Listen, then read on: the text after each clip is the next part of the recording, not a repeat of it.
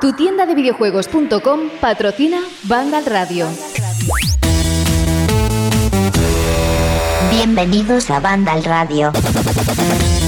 Hola, ¿qué hay? Muy buenas. Que sí, que sí, que hoy es un día antes de lo habitual. Es que nos hemos adelantado porque nos hemos emocionado tanto con el Battlefield que hemos dicho, oye, tenemos que grabar ya, tenemos que hacer el programa ya. No, no, no es por eso. Ahora hablaremos del Battlefield y de muchas cosas, lo que ha ido sucediendo en los últimos días, pero es que mm, esta semana sabéis que hay muchos compromisos, hay conferencias, pistoletas de salida de muchas cosas, entonces hemos decidido adelantarlo un día y que tengáis la información habitual en su dosis correcta.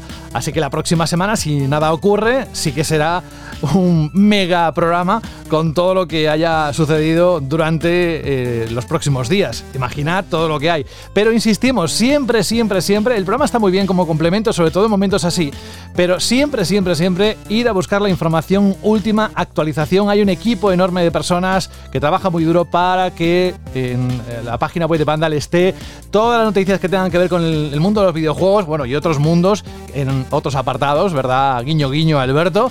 Pero eh, lo que refiere a los videojuegos, ahí tenéis toda la información y si hay algún cambio, lo que sea, trailers, todo está ahí concentradico, ya digo, em, por un equipo de reacción al que le aplaudimos y le damos las gracias por todo el trabajo que va a invertir en los próximos días en uno de los momentos álgidos en el mundo de los videojuegos a todos los niveles. Vamos a saludar precisamente a Alberto González. Hola Alberto. Hola, muy buenas, José, ¿qué tal? Por cierto, me voy a saludar yo a mí mismo. Hola, eh, saludos de José de la Fuente, porque no lo he dicho. Y voy así para adelante. Estamos en el programa número 40. Qué número más bonito, Alberto, de la octava temporada. Es increíble, de hecho es un número que creo que ya podríamos incluso recibir hasta la vacuna, ¿no?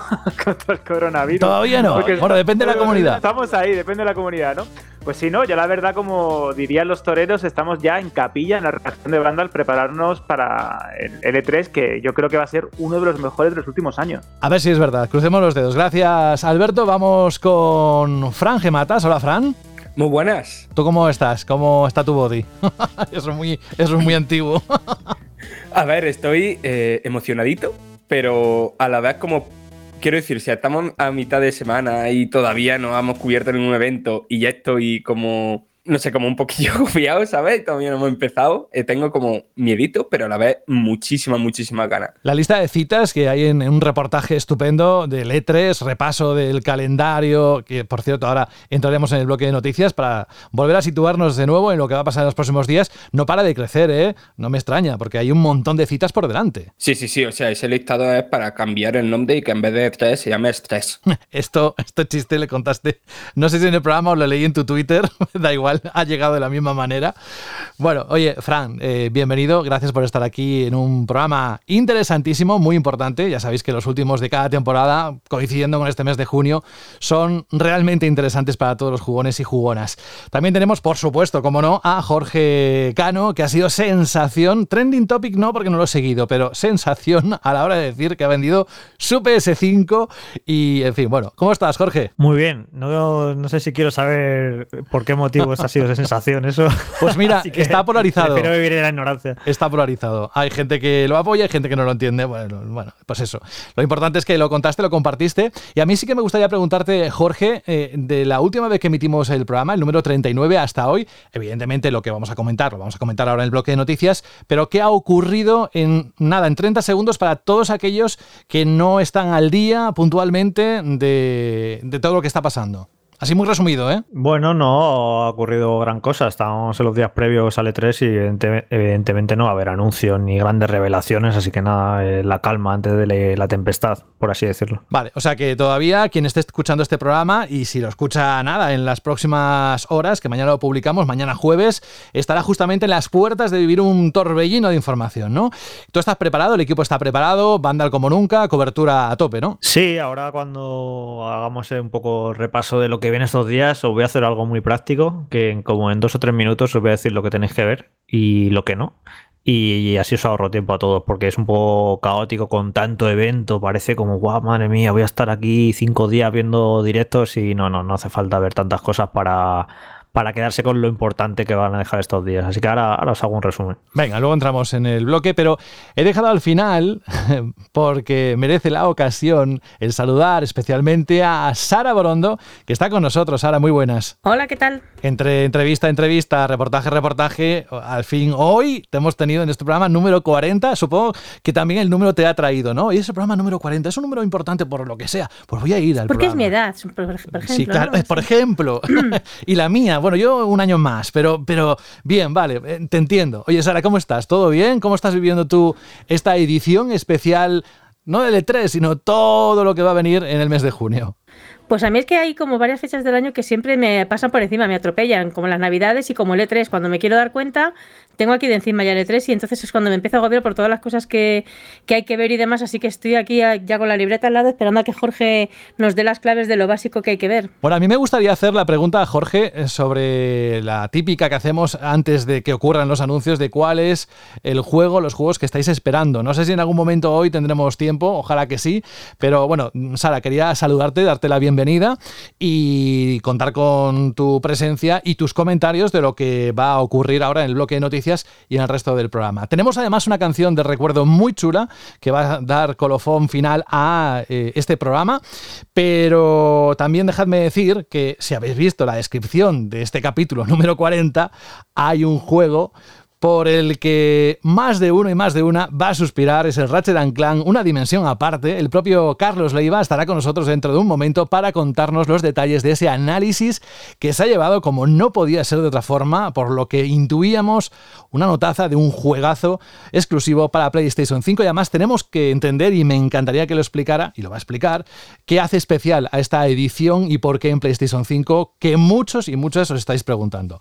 Pues dicho lo cual, nos vamos un momento, todas las cervezas, todas las bebidas, está, porque hace calor, ¿eh? O sea, estamos eh, ahora en Barcelona casi en 24, 25 grados, ahí supongo que, que más o menos igual. ¿Tienes todo el habituallamiento necesario, sí o no? Mira, sinceramente, ahora mismo estoy solo con agüita y. Bien, bien, vale. Y vaya, vaya, que sí que hace un calor. Aquí no hay playa. no, no, no. Precisamente aquí en Madrid no hay playa, no, lamentablemente. Eh, lo que sí que hay es muchas ganas de pasarlo bien y en los próximos minutos, si os gustan los videojuegos, este es el lugar donde hay que estar. Vandal Radio. Vamos a empezar el bloque de noticias precisamente por algo que ha ocurrido en los últimos minutos, al menos de- desde nuestra perspectiva. Lo acabamos de vivir. Hace nada hemos tenido el placer de ver el anuncio, el tráiler oficial del nuevo capítulo en la saga Battlefield. Ya sabéis, es una de esas sagas de shooters y juegos de acción bélicos más importantes de todos los tiempos, que apuesta sobre todo por ofrecer combates multijugador masivos, mapas enormes, una mezcla de sonido espectacular, un apartado sonoro a la altura de lo que es la franquicia. Bueno, lo que sí sabemos, y ya podéis ver en la página web, esto que suena de fondo es precisamente ese tráiler de 5 minutos el Battlefield 2042, así es como se va a llamar la nueva entrega, un juego inspirado en un futuro cercano y enfocada esta entrega, ojo, en el multijugador, renunciando a una campaña para un jugador. Sí, lo has oído bien, no habrá campaña para un jugador. En cuanto a plazos, antes de que el equipo lo comente, el 13 de junio, en nada, la próxima semana, se podrá ver un gameplay del juego. El siguiente paso de Battlefield 2042 será ofrecer una fase alfa de pruebas a principios de julio, que será totalmente cerrada y a la que se invitarán a los jugadores más veteranos de la saga. Y posteriormente, el día 22 del mes de julio, podremos ver nuevos detalles del juego en el evento EA Play Live, en el que se nos descubrirá, ha dicho la propia EA, más detalles. La beta abierta, ojo aquí, de Battlefield 2042 tendrá lugar unas semanas antes del lanzamiento del juego, que será, apuntadlo, el 22 de octubre con un precio de 79,99 euros en PlayStation 5 y de 59,99 euros en Xbox Series X, S, PC, PlayStation 4 y Xbox One. Tras el lanzamiento de Battlefield 2042, ese 22 de octubre, se irá recibiendo contenido a través de diferentes temporadas, cada una de ellas contando con dos pases de batalla, uno gratuito y otro de pago como viene siendo habitual. ¿Cómo os ha dejado este tráiler? ¿Qué os ha parecido? Cinco minutos intensos, ¿eh? Pues a mí me ha gustado bastante, José. Eh, es una saga que he disfrutado bastante, sobre todo Battlefield 4, al que le metí bastantes horas porque también cayó muy bien al principio de la generación de PS4 y, y One. Me gustaba mucho la ambientación de guerra moderna. Después con el Battlefield 1 lo fui abandonando un poco y con el último, el, el- el quinto, ambientado en la Segunda Guerra Mundial, pues apenas jugué. Jugué las historias y los modos estos que te contaban diferentes frentes poco habituales en la Segunda Guerra Mundial y poco más. Pero sí es cierto que el tráiler, que me parece espectacular, casi parece sacado de una película de Michael Bay, ¿no? Con los eh, hombres pájaros saltando de un lado hacia otro, con muchas flipadas, con cosas que hemos hecho todos en, el multijugador de Battlefield, como coger un avión, saltar, pegar con el lanzacohetes y volverte a subir. Es como un tráiler que refleja lo que es la experiencia Battlefield en, cuanto al multijugador. Muchísimos jugadores, escenarios de- eh, llenos de destrucción, muy grandes. Vale, por ahí vamos bien. Pero es verdad que pese a que la campaña de un Battlefield pues no es importante o la gente le da una importancia anecdótica, sí es cierto que los dos últimos, por poner un ejemplo concreto, contaban historias muy interesantes y eran como un alivio y como una suerte de tutorial extendido a la hora de meterte dentro del juego. A mí me gustaban, los disfrutaba. Que me las quiten de golpe en un Battlefield donde me estás contando que Rusia y Estados Unidos en un futuro eh, luchan por los recursos del planeta, pues, joder, me da un poco de coraje. De todas formas, eh, tenéis el artículo de nuestro compañero Saúl que cuenta un montón de detalles. Han optado por tomar una narrativa rollo eh, como la de Rainbow Six, es decir, no hay un modo campaña por sí solo, pero sí vas a aprender un poco más del universo, de los personajes, a través de los especialistas, que son como los tipos de soldados con los que vas a jugar en el videojuego. Eh, más allá de la ambientación, más allá de los gráficos, que creo que pueden ser impresionantes en las nuevas consolas y en los PCs más eh, completos y más capaces, eh, me gusta mucho esto de las tormentas y los tornados dinámicos. Porque es verdad que Battlefield, si piensas en Battlefield, piensas en un montón de jugadores, este va a tener 128 jugadores en el modo online, en PS5, en las series S y series X y además de PC. La, nueva la antigua generación creo que se queda en 64 o así, no, no, no recuerdo ahora mismo.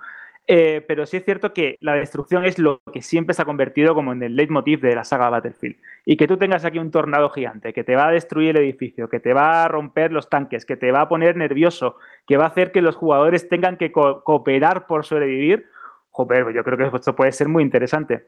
Y más allá de eso, vamos a ver cómo funciona el periodo post lanzamiento del juego. Creo que sale con siete mapas, cada uno con un tipo de variante, con un tipo de ambientación, ciudades, desiertos, escenarios helados, otros más eh, ambientados en lo que puede ser pues una lanzadera, el, famoso tráiler que se filtró, ¿no? Esa lanzadera de ese cohete que tienes que evitar que despegue, bueno, no sé. Yo creo que la clave va a estar en cómo van a enfocar el modo online, que yo creo que DICE esto lo hace bastante bien, y cómo van a intentar jerarquizarlo todo a través de temporadas para fidelizar a la comunidad, que es una de las comunidades más activas, y vamos a ver si le sienta bien eh, la carencia del modo historia. Esto lo ha hecho Activision con Black Ops, no le pasó nada, el juego funcionó muy bien, de hecho tiene uno de los online eh, más eh, activos y con más gente a día de hoy, después de varias entregas, y vamos a ver cómo le sienta a Battlefield. Yo tengo muchísimas ganas, porque es una saga que, repito, José, a mí me ha gustado desde siempre. Justo eso último que has comentado es lo primero que me he ido a mirar después de leerme el, avance de Saúl. Es el tema de esto, por ejemplo, le afectó a Activision cuando Black Ops 4. Y realmente es el juego más vendido de esa subsaga, a excepción de, de Black Ops 2. Quiero decir, eh, no le afectó para nada. Pero yo sí creo que hay un grupo amplio de jugadores que a lo mejor pillan el juego por la campaña, ¿no? Eh, por tener una experiencia para un jugador guay y tal, y a partir de ahí, ya pues como ya se lo ha pillado y sus otros colegas se lo han pillado y tal, pues ya se meten en el multijugador y lo mismo se quedan en el multijugador un mes, un mes y medio, pero también entiendo que esta tendencia actual en los juegos como servicios de que la narrativa ya no va ligada a un guion con un principio y un fin, sino a un guion que no para de evolucionar a lo largo de las temporadas para eso, que te quedes ahí pillado en el juego, vaya. A mí lo de que hayan quitado la campaña para un jugador no me parece mal porque eran muy flojas para, en mi opinión, las, las campañas de los Battlefield y creo que no nos perdemos prácticamente nada. Yo creo que para meter una campaña mala mejor no meter nada. Lo que pasa que, claro, entiendo a los jugadores que digan, eh, vale, pero es que por el mismo precio nos están dando menos, porque el juego no lo han rebajado. De hecho, eh, la versión de nueva generación de PlayStation 5 y Xbox Series va a costar 80 eurazos y te están dando menos, porque no, te están dando una campaña para un jugador y al menos la cantidad de mapas que han dicho no parece que vaya a ser deslumbrante en cuanto a contenidos. Así que yo entiendo que mucha gente diga, joder, pues es un poco carete, porque me están dando menos que en anteriores entregas por el mismo precio. Y a ver, eso ahora ya es un tema de comunicación de Electronic Arts, de cómo le explican a la gente cómo compensan ¿no? esa ausencia de una campaña, que al final una campaña, por, aunque fuera floja, pero es un montón de recursos que dedican y de dinero y que se supone que esos recursos habrán dedicado a otras partes del juego. Pero ahora mismo, con los números en la mano, no es que me parece que vaya a ir tampoco el juego derrochando contenido. Entonces, bueno, habrá que ver cómo, cómo nos lo venden eso. Si luego, claro, ves. No es tan importante, yo creo, la cantidad de mapas, sino luego lo currado que estén. Lo que pasa es que, claro, como no hemos podido ver todavía el juego, pues a lo mejor luego cuando veamos el gameplay, veamos los mapas, el detalle que tiene, la destrucción, las variantes y tal, pues a lo mejor luego dice, joder, pues es que esto es espectacular, esto está súper bien hecho y, entiendo, ¿vale? Que, no pasa nada porque, porque tenga campaña, pero de momento con el trailer este que nos han puesto, que es el típico trailer que le gusta mucho para anunciar el juego, que es muy espectacular, muy bonito, pero que no, no, no ves el juego, aunque, bueno, siendo DICE, ya te puedes imaginar que esto va a ser bastante, bastante espectacular visualmente. ¿eh?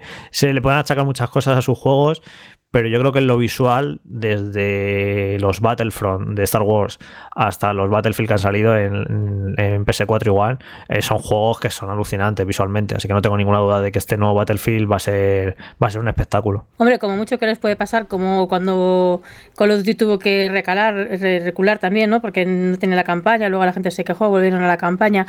A mí lo que me gusta de este Battlefield, por lo que hemos visto de momento, es que donde yo creo que siempre ha brillado más Battlefield es a la hora de dar a los jugadores grandes lugares y posibilidades de moverse por esos escenarios grandes y de crear su propia campaña, de crear, vamos, de crear su propia batalla.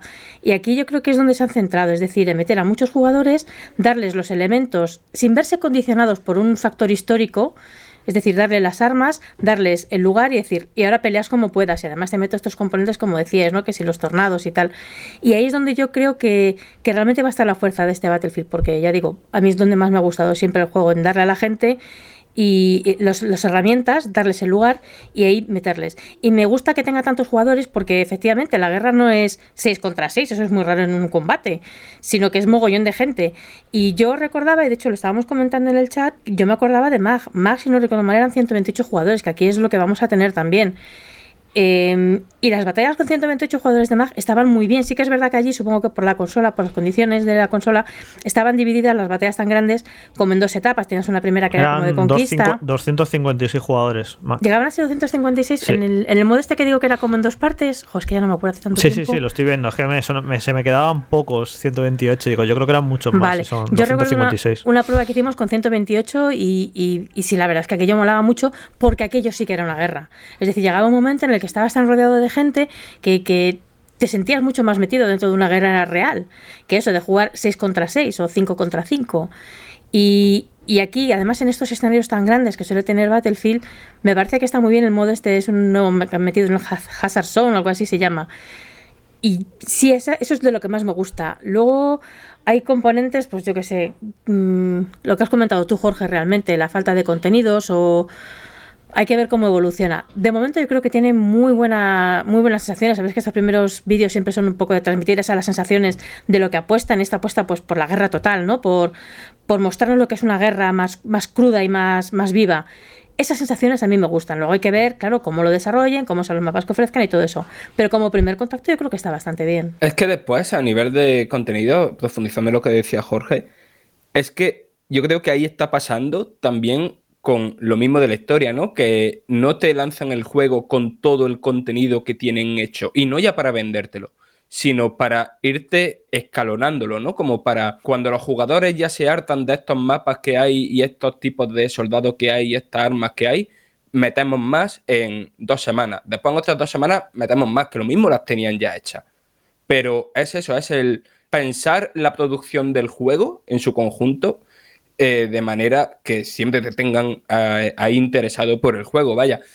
Y a ver, no quiero abrir este melón, pero el tema de que cueste 80 eh, euros en las consolas de nueva generación, pues no sé, a lo mejor es como todo esto que se venía diciendo el año pasado y que parece que excepto casos contados como PlayStation Studio y pocos más parecía que había caído en saco roto, parece que sí que va a ser así al final. Estaba pensando en lo que dices, Fran, y es cierto. Eh, un videojuego de estas características, que se enfoca casi totalmente en, el modo online y que depende del multijugador y de la comunidad de jugadores que lo apoyen para crecer, eh, tienes que buscar siempre la manera de fidelizar a ese jugador. Ese jugador antes, eh, con el planteamiento clásico de la industria del videojuego, llegaba, disfrutaba de los 10 mapas, de los 4 o 5 tipos de soldado que había, de las 20 armas y, y, paraba. Ya no había nada más, ya no había nada que mm, pasadas unas semanas, a no ser que el juego fuese muy bueno, tuviese interés. Se inventaron los creadores de mapas, se inventaron el tema de los lobbies y pues, se potenciaron los clubes de jugadores, llegaron los contenidos descargables y esto ha ido evolucionando hacia juegos como por ejemplo Battlefield que iban creciendo por temporadas y que iban agrupando el contenido. Esto Call of Duty lo ha hecho muy bien y Activision lo ha hecho muy bien. Eh, Fortnite y Epic Games quizás sea el ejemplo más claro de cómo fidelizar a una audiencia a través de un juego que va creciendo semana tras semana, mes tras mes y que va evolucionando y cambiando y que te hace volver y que esto también se hace mucho pues, en los juegos de mesa de estrategia, en un montón de cosas, en Magic, en los juegos de rol, van buscando la manera de mm, eh, engancharte o de mantenerte fidelizado a un juego que va evolucionando y que te va incorporando nuevas, nuevas mecánicas y nuevas dinámicas. Y como comentaba Sara, una de las cosas muy buenas de Battlefield es que puedes jugar en un mapa y la experiencia puede ser completamente diferente una vez y otra vez y otra vez. Te puedes eh, lanzar desde el helicóptero a un edificio y luchar en, combates más cuerpo a cuerpo o eh, cerrados. Eh, puedes coger vehículos y luchar en, el aire. Te puedes poner a parapetarte en un sitio con tus colegas y hacer que te atrincheras ahí y no tienes narices de quitarte ese puesto y al final te acabas terminando la partida con un montón de bajas y tú vas creando tu propia historia y tú vas generando tu propia historia en, el videojuego.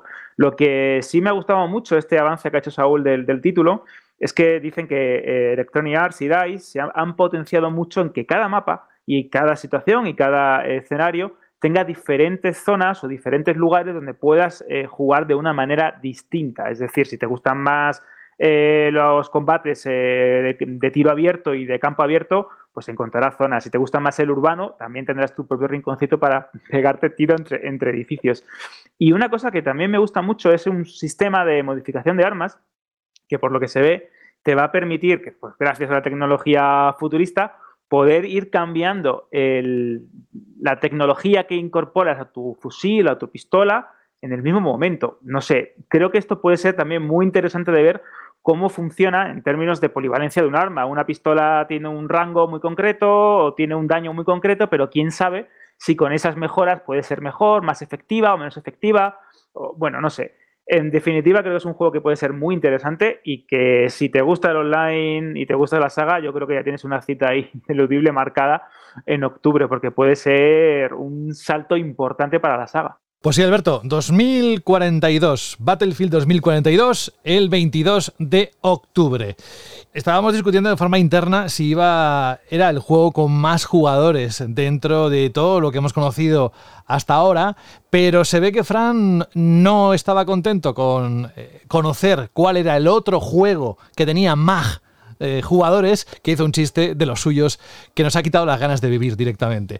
Gracias, Fran. Eh, vamos ahora a, recuperar, a recuperar esas ganas de vivir con la información de la sesión, la temporada de 3. Ya está aquí, está, estamos a las puertas de esa temporada tan esperada y yo no me atrevo a decir ni siquiera nada, eh, qué, qué eventos vamos a tener, porque como ha hecho un spoiler de que va a repasar aquellos eventos que merece la pena estar y seguir, pues Jorge, oye, te cedo eh, el testigo para que nos cuentes dónde tenemos que estar estos próximos días, evidentemente conectados a la página web de Vandal y al canal de YouTube para los directos, pero danos un poco de luz al respecto. ¿Dónde tenemos que estar? Es que quería ahorrarme que tuvieras que leer todos los eventos. lo, he pensado. Entonces digo, mira, no, me lo había resumido hoy, muy esquemático, pero digo, mira, me va a hacer el trabajo. Ana, cuéntanoslo. Bueno, quien quiera saber todos los eventos que va a haber, evidentemente que vaya a la web y tiene ahí un reportaje en portada que puede ver todos los eventos por día, los horarios. Luego en, en nuestro Twitter también tenemos una imagen fijada que resume todos los eventos y se ve muy claramente. O sea, la información está ahí yo voy a haceros la guía útil de cómo seguir el E3 y de cómo se lo seguiría yo. Es mi opinión y me puedo equivocar y, tal, pero hacedme caso que ya soy, que llevo muchos años en esto. a ver, esto empieza eh, el jueves, este jueves, ¿vale? A las 8 de la tarde porque hay un evento de apertura, el Summer Game Fest. Y en este evento, que han prometido 30 juegos, anuncios, un montón de cosas y demás, pues bueno, un jueves a las 8 de la tarde, si no tiene nada mejor que hacer, pues bueno, estará entretenidillo.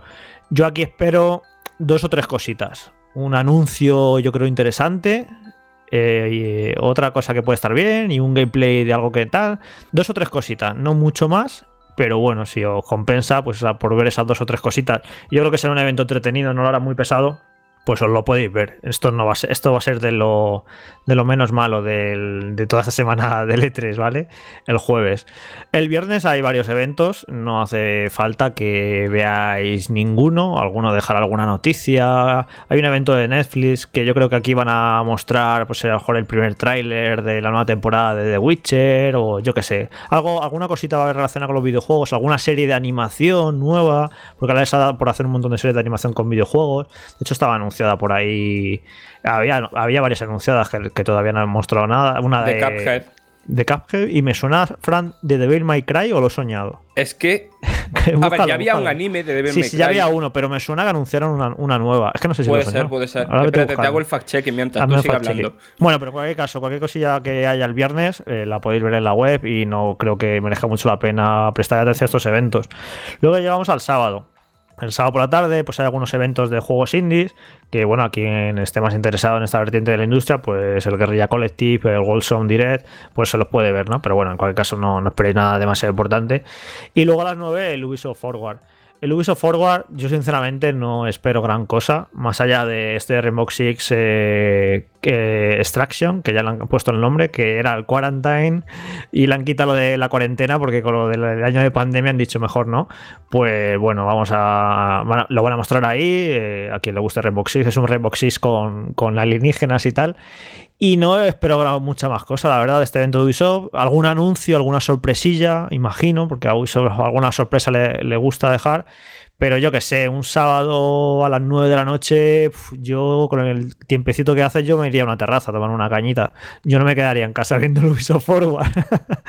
Pero bueno, cada uno que haga lo que quiera.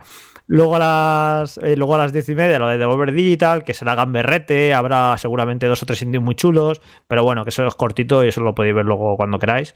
Y luego a las 11 Gearbox, que va a hacer un evento y que bueno, ya se sabe y medio se ha filtrado que, que van a anunciar un nuevo Borderlands, una especie de spin-off y bueno, en cualquier caso, eso. El sábado, más allá de lo, de Ubisoft, y a mí me parece bastante prescindible, eh, porque el anuncio que haya la sorpresita la podéis ver luego en las noticias, no hace falta que lo veáis. El sábado os lo podréis saltar. O sea, ya estoy diciendo que el viernes el sábado os lo podéis saltar perfectamente.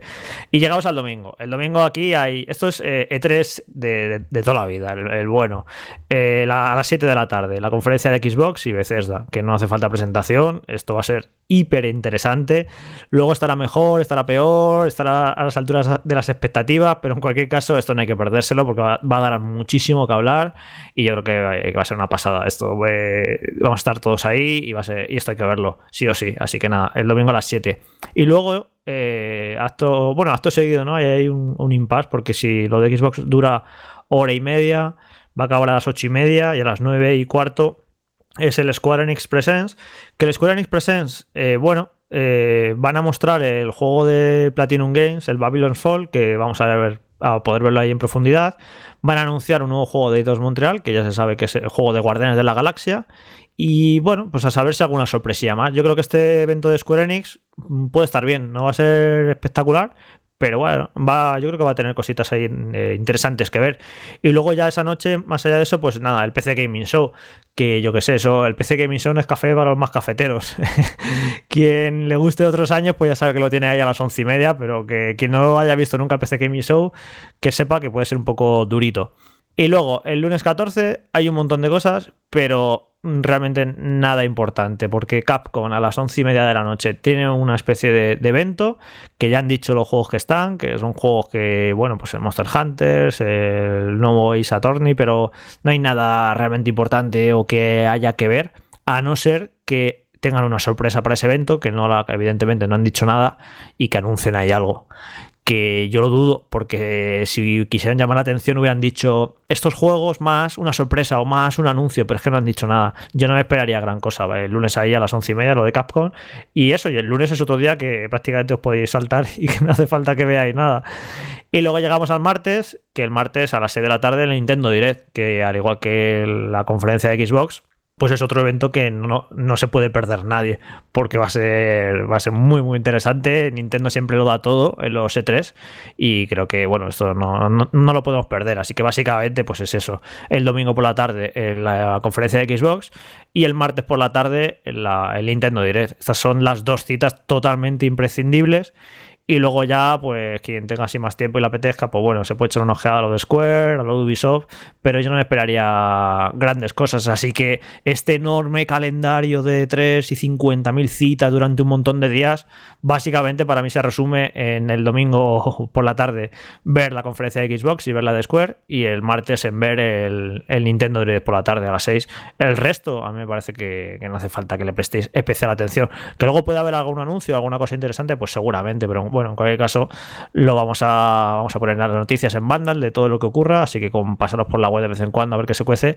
yo creo que vais a estar perfectamente informados. Eso iba a decir, que si echan un vistazo a la web, con eso que has dicho, también van a estar al día plenamente de lo que vaya ocurriendo y aquello que sea digno de mención, y si no, las redes sociales de Vandal. Bueno, se me ha olvidado una cosita. El, el, martes, eh, el Nintendo Direct es a las 6 y luego esa noche, eh, Bandai Namco a, a, va a hacer algo, lo que pasa es que no han dado ningún detalle, a las 11 y 25. Entonces no han dicho si es una conferencia, no han dicho absolutamente nada. No sé si las próximas horas después de que grabemos esto van a dar algún detalle. Solo se sabe que Bandai Namco hace algo el martes 15 a, las 23, eh, 25.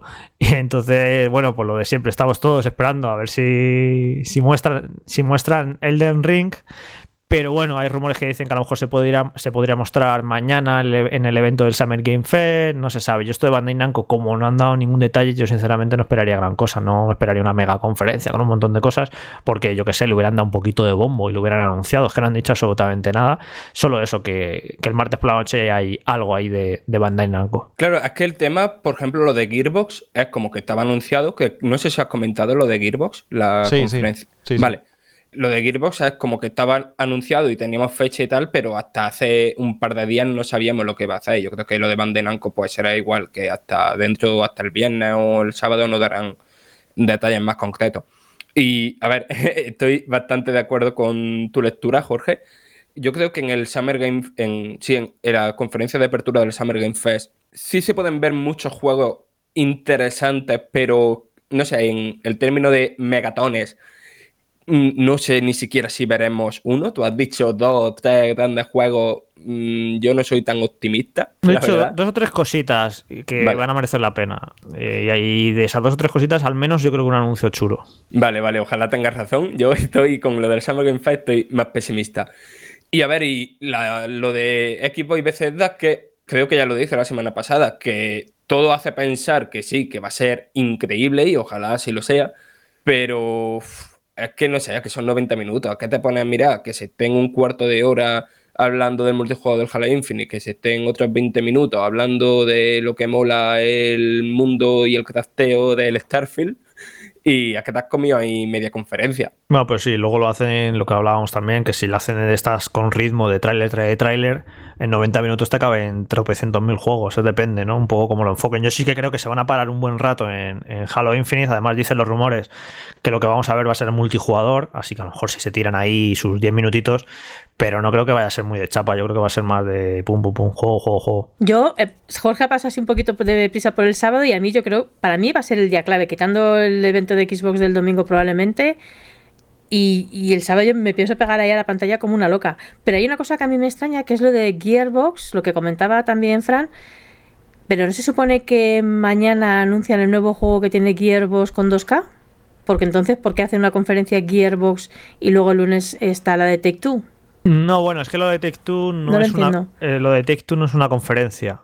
Es un Ah, panel, es un panel. Vale, una, una mesa no- redonda que llevamos aquí. de no sé qué historia. Ahora, ahora lo leo, lo busco y lo, lo digo exactamente. Y lo de Gearbox es que Gearbox, eh, aparte de ser la desarrolladora de Borderlands, es también editora. Edita juegos indies y edita otras cositas. Entonces va a sacar un poco Ah, ahí vale, su- por eso está en el sábado. Sí, sí, sí, sus cosas. Vale, yo la de Devolver tengo muchísimas ganas de verla, no solamente por el espectáculo que montan siempre, sino porque Devolver yo creo que va mejorando con el tiempo y mira que lo tenían difícil, va mejorando y cada vez estamos viendo juegos que más llaman la atención y más originales ¿eh? sobre Devolver. Ahora la del PC Gaming Show, no sé la verdad que me la tragué yo otra vez. Mira, Sara, es que lo de lo de Take Two, claro, aparece ahí y la gente se piensa, "Buah, así van a, a sacar ahí el GTA 6. y es un panel sobre diversidad y no sé qué, no sé cuántos. O sea que no sé muy bien de qué va a tratar. Y me parece raro, ¿no? Que porque pueden confundir a la gente, en plan, gente que vaya. Ahora, pues voy a ver juegos de Take Two y se ponen ahí a hablar de no sé qué historia, no sé, a ver qué, a ver qué hacen. Pero bueno, que eso, que la pueden liar eh, confundiendo a la gente, ¿no? Que la gente vaya esperando una conferencia de juegos, anuncios, no sé qué, porque como todo el mundo se. Todas las compañías que van a este 3 se han guardado como su huequito, ¿no? En el calendario. Pero no todas van a, dar- lo mismo y yo creo que va a haber mucha decepción y mucho, pues vaya rollo, pues yo esperaba una conferencia. Creo que va a pasar mucho eso. Claro, es que yo tengo una duda, Jorge. Cuando publicó anoche la ESA su calendario oficial de conferencias de, de ellos, ¿no? Y metiendo ahí compañías muy pequeñas, compañías que, que yo sinceramente tuve que buscar en Google porque no las conocía, eh, me daba la sensación de que no sabían si esto era un evento para el público o un evento para la industria. Y esto cuando estás allí en el E3, eh, también pasa eso, también hay esa confusión entre, no sé, público o cosas que le interesa a la prensa porque a su vez le interesa al público y lo que es la propia industria. Es que esto para empezar no es un E3, es un pseudo E3. O sea, es más E3 el espíritu que anida en nuestros corazones, el hecho, El espíritu que anida en nuestros corazones. eh, ¿En el, hecho de, el hecho de estamos en la semana del E3 y cómo lo vivimos y cómo lo sentimos y sabemos que va a haber muchos juegos y muchos anuncios. Igual es, es más, eh, hay más E3 en nosotros, dentro de nosotros, que en esto que están organizando. Porque esto que están organizando, más allá de, como he dicho, el Nintendo Direct, que es un clásico de todos los años, y la conferencia de Xbox, que es otro clásico, y bueno, Square, que la lleva haciendo un par de años, el resto de cosas se lo han sacado de la chistera y no es E3 ni es nada. Entonces es un E3, pues es un entre muchísimas comillas. Entonces no, está- esto que dice Fran no pasa en un E3, porque en un E3 tú vas allí, tienes un montón de citas para ver juegos y no paras en todo el día y te lo pasas pipa, pero esto no es lo que vamos a hacer en este E3. El, el- el E3 es eh, antes de que abra la feria, las conferencias, Xbox, Nintendo, cuando lo hacía PlayStation, que estaba súper chulo eso, y luego cuando abría las puertas, pues la prensa durante tres días viendo juegos a todas horas. Pero esto no es un E3. esto es otra cosa. Ojo, porque no hemos hablado de cómo lo han preparado online para la gente que lo va a seguir online. Porque yo, por curiosidad, me he dado de alta como fan. Y bueno, si veis el, el correo que te envían cuando te inscribes como fan, es una pasada. Una pasada de raro, quiero decir. Porque te dicen que puedes crearte un perfil único, que por eso es además una cosa súper cutre. Sí, yo ya he visto eso, eh, Sara, porque para prensa ya está habilitada la web. Sí, y te creas como un muñeco eligiendo el pelo, el color de es piel. ridículo. Y, está, gamifi- y está gamificado. eso es, sí, sí. Tienes puntos por hacer cosas ahí dentro y hay clasificaciones diarias. Eh, Madre mía, pero es que eso es como para lo de los cumpleaños de los niños, ¿no? O sea, Ya, a mí me parece una completa chorrada, la verdad. gamificación Y- de los videojuegos, ya es la hostia, perdón. Y es una manera, y esto se lo dije a Fran, que eso se registrara, es una manera de la ESA de va a obtener millones de datos personales de, Eso es, de un montón de personas, porque ya, eh, bueno, hace dos años filtraron toda la- todos los datos personales de toda la prensa, nuestra, dónde vivíamos, teléfonos, todo. Y lo que la ESA lo vende muy bien, porque luego una vez que vas al E3, eh, durante años estás recibiendo millones de emails de compañías, todo esto se vende. Entonces, todo esto la ESA lo va a utilizar, todos estos datos de la gente que se ha registrado, lo va a utilizar para revenderlos. En Y vez de ya- filtrar los datos de la prensa, filtrar los datos de medio mundo. no, ya ni los filtra, ya directamente los lo vende y ya está. Y bueno, pues para justificarlo, pues han hecho la web esa con los muñequitos, con la gamificación, que es eso que me parece, la verdad, pues una, una chorradilla. A mí me llama la atención una parte que dice visita los stand interactivos de, los, eh, de las empresas que participan. Solamente por esa parte ya creo que va a merecer la pena haberme Pues ¿eh? eso es una ficha, tú te metes Bandai Namco, vas ahí, eh, los juegos pone Bandai Namco, estos juegos, imágenes, vídeos, y es como una web de prensa, ¿sabes? No sé, no, no acabo de Claro, cosas para como los fans, no game- sé. Como Game Press, pero mal, ¿no? Sí, Gameplay sí, mal. Un, un Game Press de, del E3, de las compañías que van al E3. Y han intentado, pues eso, hacer una cosa ahí. Como no podemos hacerlo presencial, pues te creas un muñeco y ves otros muñecos que por ahí conectados y no sé. Bueno, Mal, eh, mal, mal, tío, mal. a ver, no. yo Es que me entiendo el esfuerzo, pero. Me parece ridículo porque entiendo que la ESA tiene más pasta que la gente que organiza la GDC. La GDC, eh, no me acuerdo si fue este año o el año pasado, lo que hizo fue como una especie de, de Jabo, ¿vale? Como un entorno virtual de, de feria de videojuegos en el que tú ibas a los stands, podías eh, ver vídeos de los juegos o probar demos y eh, podías charlar con los desarrolladores en texto, ¿sabes? Y vale, que sigue siendo en parte una tontería, pero me parece mucho menos tontería y mucho más útil y mucho más currado que esto. Y que luego, luego, por cierto, esto que he dicho de que esto no es un E3 ni es nada, que luego a lo mejor alguien puede decir, es que claro, como no va PlayStation, no parece un E3.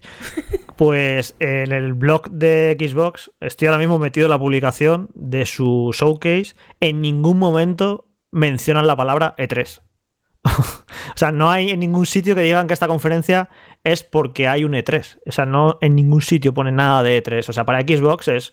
Nosotros hacemos nuestro sarao en esta semana, porque bueno, no hemos cogido la tradición de hacerlo todas las semanas de junio, pero para Microsoft esto no es E3 tampoco, porque ya os digo que ni no lo mencionan en ningún momento en, en el anuncio de su showcase. Jorge, hay una pregunta, porque habrá gente que igual no está tan al día y se preguntará, ¿y qué pasa con PlayStation? ¿Se puede esperar en algún momento un State of Play? ¿O en el caso de Activision, estará integrado dentro de alguna actividad, como por ejemplo la de Xbox? ¿Qué se espera Bueno, en ese sentido? Activision tiene que anunciar el nuevo Call of Duty, entonces no sé cuándo la- lo anunciará, porque ya va tarde. Pero bueno, lo pueden anunciar en julio, lo pueden anunciar en un evento que haga PlayStation. Y PlayStation es evidente, ¿no? Que tiene que hacer algún evento.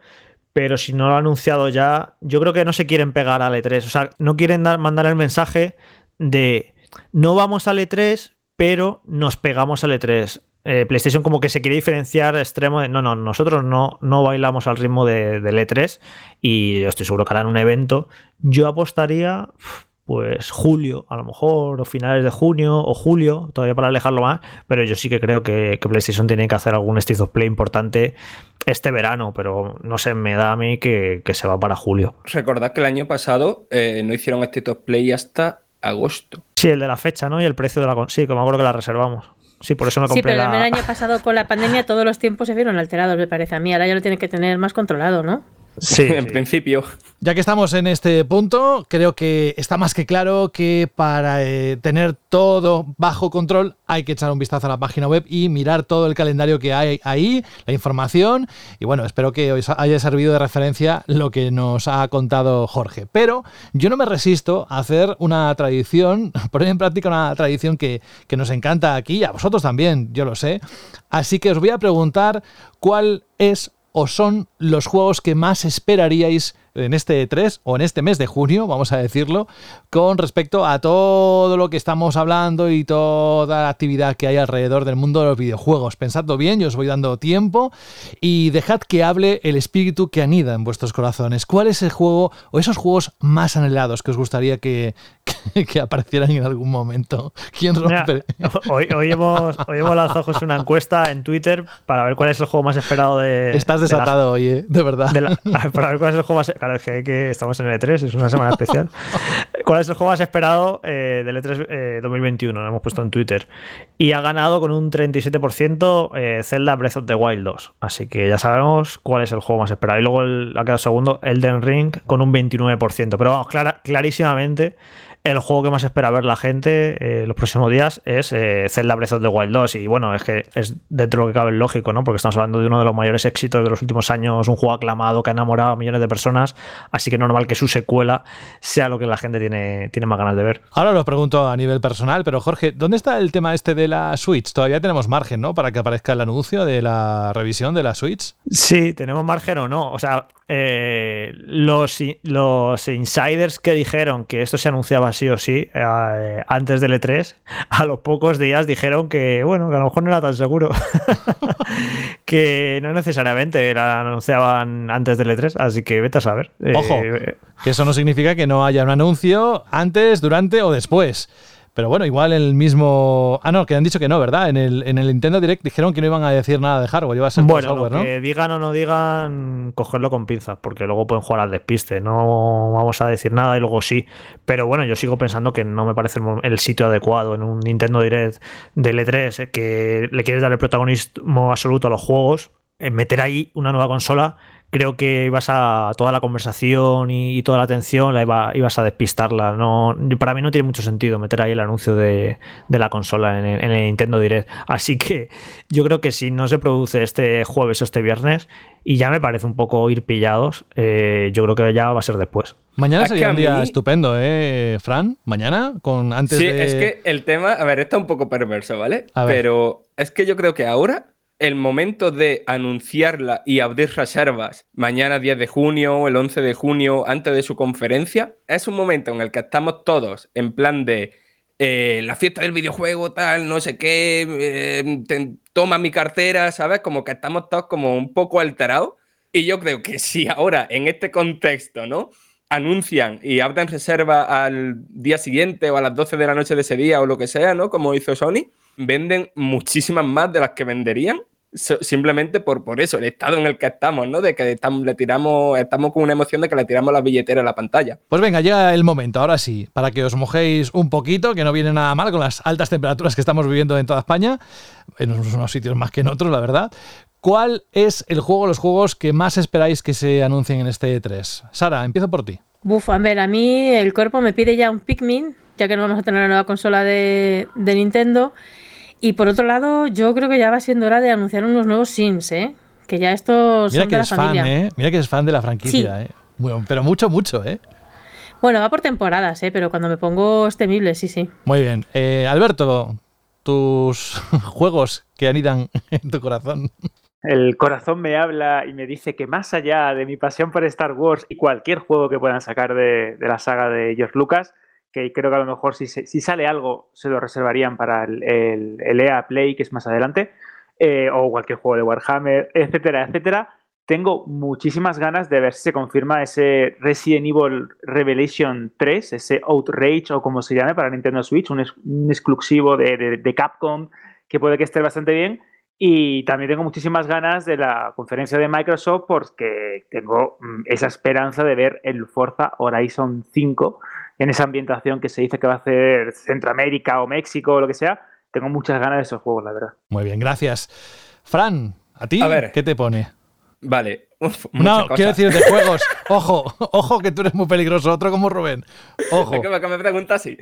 Eh, vamos a ver. Eh, por un lado, si es el juego que más ganas tengo de, de ver, ¿no? De, de que me enseñen gameplay, sería Zelda Breath of the Wild 2, ¿no? Pero eso es un juego que ya está, que ya conocemos, que ya sabemos que tarde o temprano va a pasar.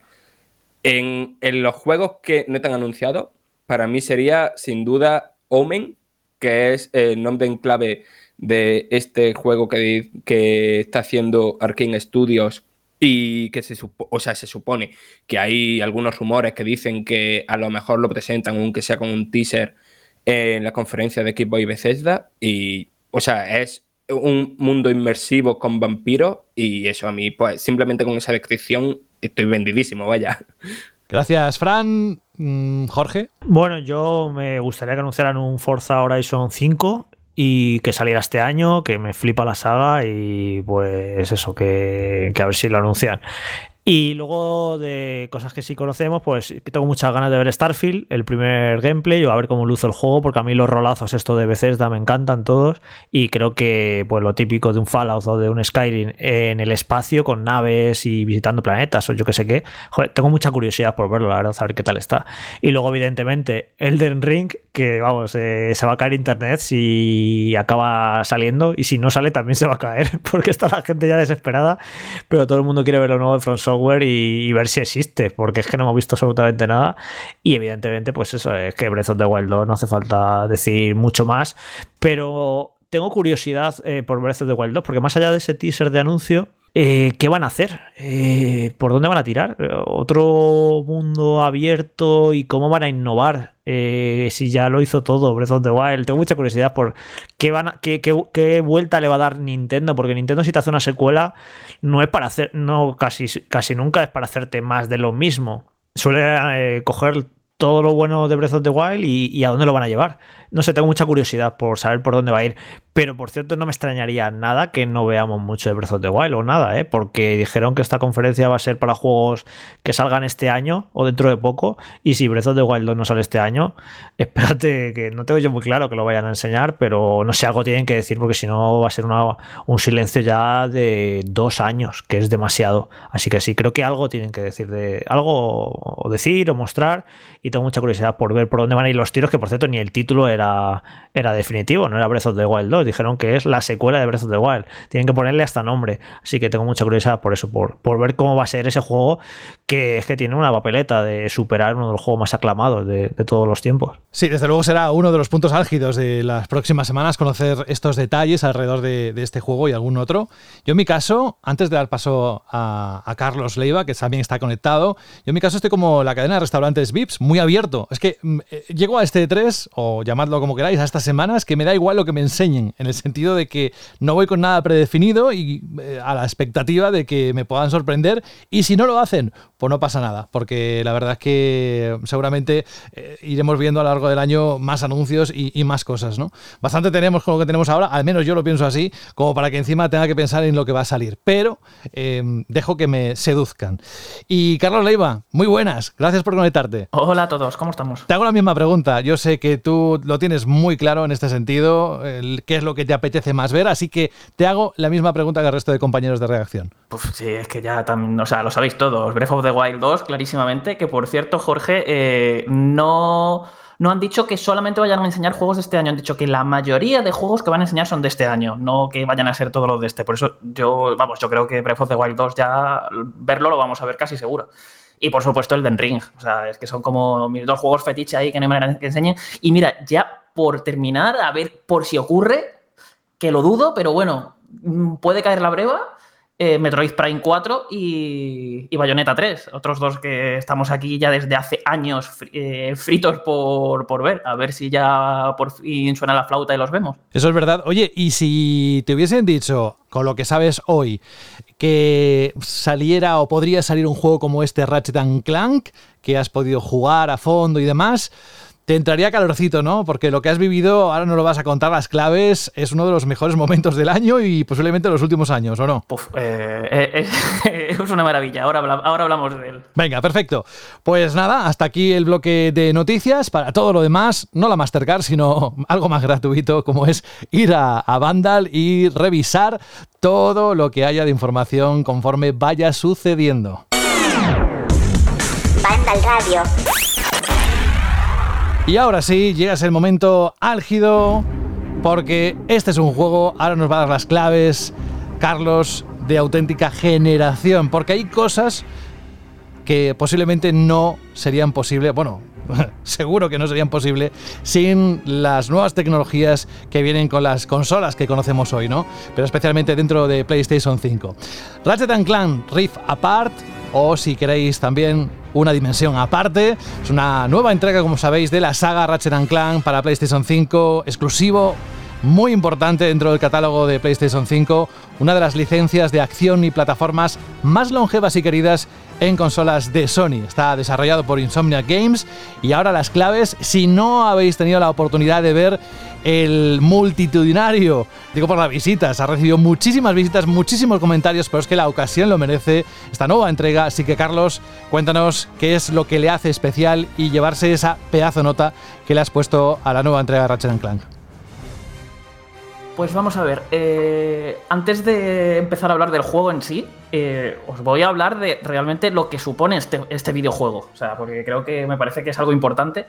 Porque hasta ahora eh, habíamos tenido juegos que, por ejemplo, Demon Souls, uno de los pocos exclusivos 100% de, de, PlayStation 5, que se ve genial, el juego es una maravilla, ya hemos hablamos de él. Y, lo ves y dices, ostras, qué, bien se ve, ¿no? Luego tenemos otro como podría ser Returnal, ya hablamos hace poco, pues mira, que sí hace cositas, que, se nota que son de nueva generación, cosas muy chulas con el mando, con, que sí con el sonido 3D, con los tiempos de carga y demás. Guay. Pero para mí estos dos juegos, ahora al lado de Ratchet Clank, de lo que supone una dimensión aparte, eh, fueron dos pequeños pasitos hacia la nueva generación. Pero Ratchet Clank, una dimensión aparte, es en comparación un salto. O sea, un salto, cruzar un abismo entero de un salto que ya te lleva directamente a lo que estábamos durante todos estos meses previos a que salieran las nuevas consolas, imaginando lo que debería ser o lo que realmente sería un videojuego de auténtica nueva generación. Y esto lo es, pero en todos los sentidos. No me refiero únicamente a que, para mí, en lo personal, es probablemente el juego con mejores gráficos que se han hecho hasta ahora. O sea, es una auténtica bestialidad. Es que lo estás jugando y hay momentos en los que no sabes distinguir si, o sea, lo estás jugando y sabes que no es una CGI, pero es que te parece una CGI de lo bien hecho que está. O sea, es que parece que, estás jugando con una, en una película de animación animalada, ya, ya, me extenderé con esto más adelante, pero es que no solo eso, sino que utiliza todas las, digamos, ventajas de las nuevas tecnologías y de las nuevas capacidades de la consola de PlayStation 5 para crear nuevas situaciones jugables, para crear nuevas mecánicas, para... O sea, es un juego en el que el propio diseño de juego tiene muy en mente todo lo que se puede hacer ahora con la consola. Eh, en cierto sentido se podría hablar incluso de que es como una especie de, de festival para mostrar a la gente que, o sea, como una especie de demo técnica, pero que no es una demo técnica, es un juegazo de pleno derecho, pero así para mostrar a la gente eh, todo lo que se o sea, todo lo que nos espera realmente la nueva generación si las compañías empiezan a, aprovecharlo.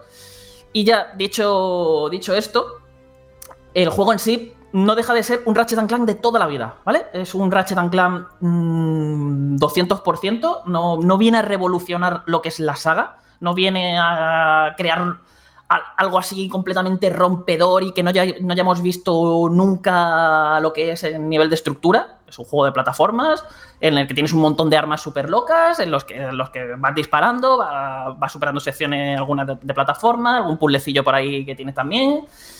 Solamente que todo esto lo coge y lo hace muchísimo mejor que cualquier otro Ratchet Clank, pero mucho, mucho, mucho, mucho mejor. El propio diseño de niveles, el cómo te crea las arenas de combate en las que estás luchando contra otros enemigos, están estudiadísimas para que tú, todo el, alocado arsenal que tienes de armas que son loquísimas, o sea, hay, armas eh, que son una auténtica maravilla y súper originales en eh, los efectos que tienen, en cómo las tienes que utilizar y las sinergias que tienen con otras armas pues todos esos escenarios, todas esas situaciones de, combate están totalmente pensadas para que tú puedas sacarle el máximo partido a todo tu arsenal. Para el propio sistema de combate, eh, los nuevos movimientos, porque ahora es un juego muchísimo más rápido y ágil. Han mejorado lo que son eh, la propia movilidad del personaje, de Ratchet, y bueno, de Rivet también, que ya sabéis, eh, si habéis estado siguiendo el juego, que es el nuevo personaje jugable que es una Lombax de una dimensión alternativa, que sería como la versión de Ratchet de esa dimensión paralela. Y simplemente, eh, pero a, nivel jugable es exactamente igual que Ratchet. Los dos personajes son iguales, no esperéis ningún tipo de diferencia entre ellos. La única cosa que, dependiendo del planeta que, que visites, jugarás con uno u otro. Es decir, te vas a tal planeta y ese es el planeta, en ese planeta juega Ratchet, pues vas con Ratchet. No, no puedes ir seleccionando el personaje ni nada de eso. Y, y bueno, como, como decía, el propio diseño de niveles, de situaciones, es un juego variadísimo, o sea, mucho, mucho, mucho, mucho más variado que, que anteriores y siempre está como buscando reinventarse a sí mismo, sorprender al jugador con, con algo distinto. Lo mismo llegas a un planeta que es como una especie de mini mundo abierto, así gigantesco para que explores y des vueltas por ahí, busques cosas y tal. que al siguiente de repente llegas a un, a un planeta que son que, tiene dos dimensiones superpuestas y tocando unos cristales vas cambiando de una dimensión a otra y te cambia completamente el escenario como lo ves, las cosas que hay ahí, incluso a lo mejor en una de las dimensiones tiene gravedad cero y en el otro no, ese tipo de cosas. Ya digo, es un juego que a medida que vas avanzando es que no para de meterte nuevas ideas, de- incluso dentro de un propio planeta le va, va retorciendo sus propias ideas para, para crear nuevas situaciones también. Y siempre te tiene entretenido porque es que eh, los combates son, ya digo, son divertidísimos. Entre que las armas son loquísimas, los controles funcionan súper bien, que el personaje es tan ágil que ahora puedes hacer más esquivas, puedes usar una especie de gancho en unas fallas dimensionales que, que hay por ahí, que, en vez de ir tú hacia la zona que estás enganchando, te traes el escenario entero hasta tu posición. O sea, un efect- es un efecto visual chulísimo. Y que vamos, esto no se podría hacer sin, sin el nuevo SSR de ultra rápido de PlayStation 5. Y, y luego es lo que, también lo que estaba comentando antes, el cómo creas situaciones y, y cosas que es que no se pueden, o sea, tú las estás viendo y directamente estás, no es que estés diciendo, joder, qué graficazos esto, pero bueno, si esto le, haga- le empezamos a quitar cosas, pues lo acabamos metiendo en una PlayStation 4, ¿no? Porque es que directamente hay momentos que, que están basados en que tú estés todo cambiando de dimensiones, eh, de que te estén cargando mm, mundos completamente nuevos, pero al instante, mientras estás combatiendo. Y claro, te cambia el escenario entero de, de unas formas brutales. Son ese tipo de cosas que, que realmente te están haciendo sentir tú que estás ante un juego de pura nueva generación. O sea, que, que es- esto, esto no es posible lo que antes nos venía. Y es lo que te das cuenta un poquito ahora cuando piensas en todos estos juegos tan esperados que se habían anunciado inicialmente para PlayStation 5 y que ahora pues sabemos, por ejemplo, God of War o con Horizon, que sabemos que ahora se van a ir para PlayStation 4 también. Ahí ya te está diciendo eso que por muy muchos graficazos que tengan, que por muy bien que se vayan a ver las versiones de PlayStation 5, ya tienen unas limitaciones en lo que va a ser el propio diseño y su propia jugabilidad, porque eso se va a tener que poder jugar en PlayStation 4. Entonces, ya te estás dando cuenta ahí de que tiene unas limitaciones que Ratchet no las tiene y que tengo muchísimas ganas de ver a, ver eh, a ver cuál es el próximo juego que va a volver a desatarse y a ofrecernos una experiencia como, como la de este Ratchet, porque ya digo, ya no es solamente la potencia, la- las nuevas mecánicas que crea, el cómo aprovecha la consola, es que el propio juego es buenísimo, o sea, es que son como 10, 12, no, son como entre 12 y 15 horas eh, de lo que dura la historia principal, que va al que no le sobra ni un segundo. Es que han hecho el juego que querían hacer, no han puesto cosas que lo alarguen artificialmente, la, la historia está súper bien contada, es muy, muy, muy simple, una historia muy sencillita, muy de película de animación, pero muy bien narrada, con unos personajes que son puro carisma, con un sentido del humor genial, con algunas partes que es que me he desternillado. Sabe, sabe poner también muchos momentos épicos con, con acción. De hecho, tiene algunas de las set más espectaculares que he visto nunca en un videojuego.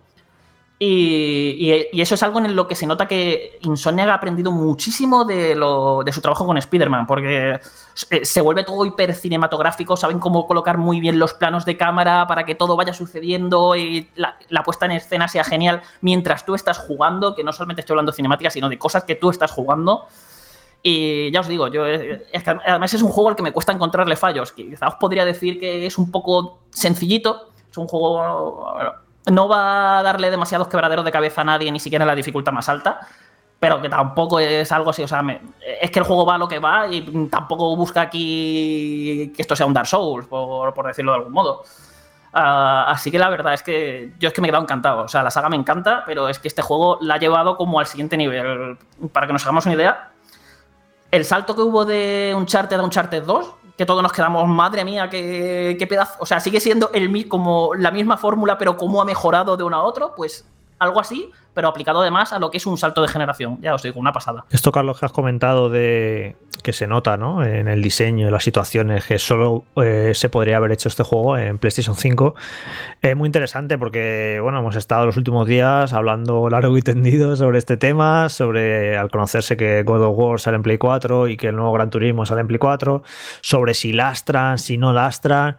Creo que a veces este, este debate está un poco mal enfocado porque se dice que salga el nuevo God of War en PS4 lastra la versión de PlayStation 5. Si el problema no es ese, el problema es que ese, el nuevo God of War nació siendo diseñado para PlayStation 4. Entonces tiene un, diseño de juego desde su origen, que imagino que empezaría hace tres años, tiene un diseño de juego de, de PS4. Entonces, da igual que salga la versión de PS4 pues, o no, porque no tiene arreglo, porque ese juego no nació siendo diseñado para PS5, al igual que pasa con el nuevo Horizon. Y entonces, claro, para que un juego aproveche de una manera única el hardware, es que desde, desde su concepción, desde su nacimiento, tiene que ser exclusivo de esa consola. Porque es como si el Miles Morales, en vez de haber salido para Play 4, eh, no hubieran sacado la versión de Play 4, solo hubiera salido la versión de PlayStation 5. Entonces estaríamos todos diciendo, eh, anda, claro, es que es un juego exclusivo de PlayStation 5 que solo se podría hacer en PlayStation 5. No, no lo diríamos, porque eh, al jugar el juego veríamos que no hace nada Miles Morales que no se pudiera hacer en PlayStation 4.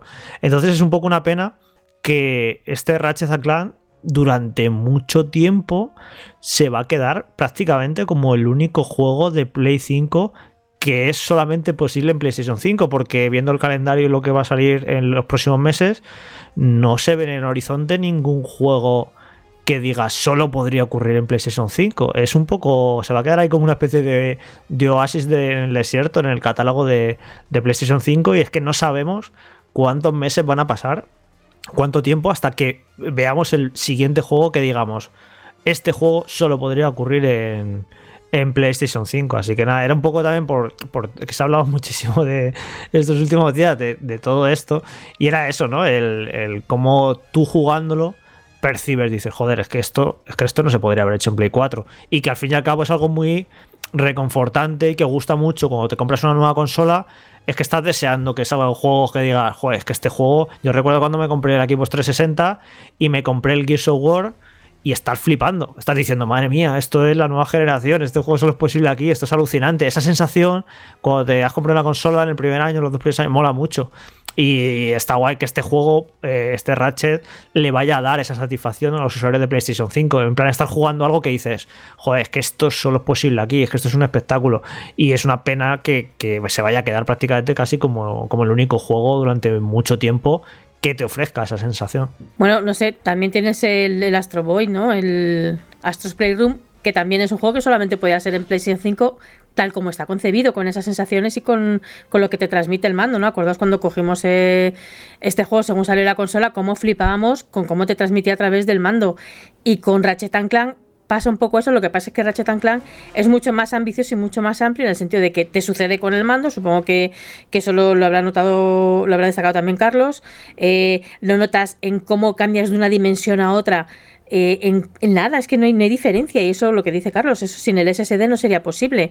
Lo notas en un montón de cosas. A mí de las cosas que más me gustan, aparte de eso de que se nota ese salto generacional, ese quedarte con la boca abierta constantemente, decir, Dios mío, ¿cómo han podido hacer esto? Y esto no se podía haber hecho en otra consola es, y creo que lo hemos comentado en alguna ocasión, o por lo menos yo soy de las que lo defiende, que los juegos no tienen que estar innovando constantemente y trayendo mecánicas nuevas, historias nuevas, sino que simplemente con los materiales que tenemos se trata de aprovechar mejor el hardware que hay y hacer las cosas bien. Es decir, no, no hay una innovación que digas, esto es alucinante, esta mecánica me deja la boca abierta.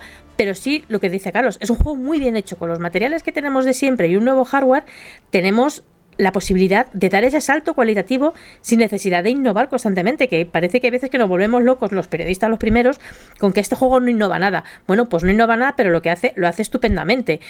Y, y yo le, quisiera preguntar a, a, Carlos por cómo es jugar con Rivet. A ver, Rivet es un, o sea, es un personaje que a mí me ha flipado. Y de hecho, Sara, cuando lo juegues creo que te va a encantar. Pero a nivel de juego es exactamente Ratchet. Es el mismo personaje. La cosa está que el juego eh, tiene muchísima pequeña narrativa por ahí metida y, por ejemplo, los personajes no paran de hablar. Y una de las cosas que más me han gustado, o sea, ya, digo, la historia es muy simplona, es, es, una tontería realmente, pero como está bien contada y los, los, personajes tienen tantísima química entre ellos, al final se hace muy entretenido y poco a poco le vas pillando como muchísimo cariño a los nuevos personajes que introduce, sobre todo a Rivet, que se nota que Insomnias eh, se ha volcado completamente en ella, en hacerla un personaje que, que a la gente, o sea, que los jugadores y los fans de la saga se enamoren de ella, o sea, diga, joder, qué personajazo. Y, es, ya digo, no esperéis tampoco algo súper profundo de ella ni qué tal, pero es un personaje que la estás viendo cómo interactúa con el resto de con el resto de la tropa, por decirlo así, con los villanos y demás Y, es que cae bien, o sea, eh, dices, es un personaje que, que gusta mucho. Pero ya te digo, Sara, a nivel jugable es que es Ratchet, es tal cual. O sea, son de, de hecho tiene sentido argumental porque ambos son como son como, ah, son como los correspondientes dimensionales, ¿no? El uno del otro. Y también hay otra cosa que yo no, no he acabado de entender bien, que son los de los distintos modos de, de jugar. Es decir, con el modo rendimiento y el modo, porque el modo rendimiento vale, pero el modo fidelidad y como do- modo fidelidad, no sé exactamente cuál es la diferencia entre ellos. No, hay exactamente tres modos. Está, y de hecho, para que te hagas una idea, Sara, son exactamente los mismos tres modos que hay en Miles Morales y en el remaster de, de, de Marvel's Spider-Man. Sería el primero, que es el modo fidelidad, que es el juego es como para jugar con los mejores gráficos. O sea, si queréis ver eh, lo que puede mo- mover una PlayStation 5 y lo que puede mostrar en pantalla, poneos ese modo porque vais a alucinar. O sea, es, es increíble. Tiene de los mejores eh, efectos de ray tracing que se han hecho, o sea, de lo mejor, no, el mejor que se ha hecho nunca en consola. Eh, no hablo en PC porque en PC no, he- visto todas las cosas que se pueden hacer en ray tracing, pero en consola, desde luego, yo os, ase- os aseguro que el ray tracing no se ha usado de esta manera en la vida. Es alucinante. O sea, a nivel de. hay un arma que se llama el pixelador. Que cuando disparas a los enemigos, pues los pixelas, ¿no? Los conviertes así como en monigotes pixelados, que están creados con, por cubitos. Cada cubito es como, representa como un píxel en el que se convierte el enemigo. Pues cada cubito, cada uno de esos tiene su propio ray tracing activado. Eh, y, así con todo. O sea, es, una pasada. Hasta la- las propias pupilas de los personajes tienen ray tracing. Es, eh, ya os digo que, es alucinante. Y luego eso, mejora muchísimo la animación, la animación no, la iluminación. los escenarios tienen más efectos, está todo como más recargado, muestran más elementos. O sea, ya, ya- ya digo, ese modo es para, para, para decir, a ver mi PlayStation 5 hasta dónde puede llegar. El handicap, que esto te baja el rendimiento a 30 FPS. Son 30 FPS rocosos, súper estables. Yo, de hecho, el ju- juego me lo he tenido que jugar así porque el parche no llegó hasta que ya me lo había hasta que ya le había sacado el platino y me lo había pasado dos veces. Y ya el parche lo pusieron después y ya me puse yo ahí a toquetear un rato para ver el resto de modos. Pero me lo pasé, ya digo, dos veces entero con todos los secretos, eh, modo fidelidad y la experiencia ha sido increíble.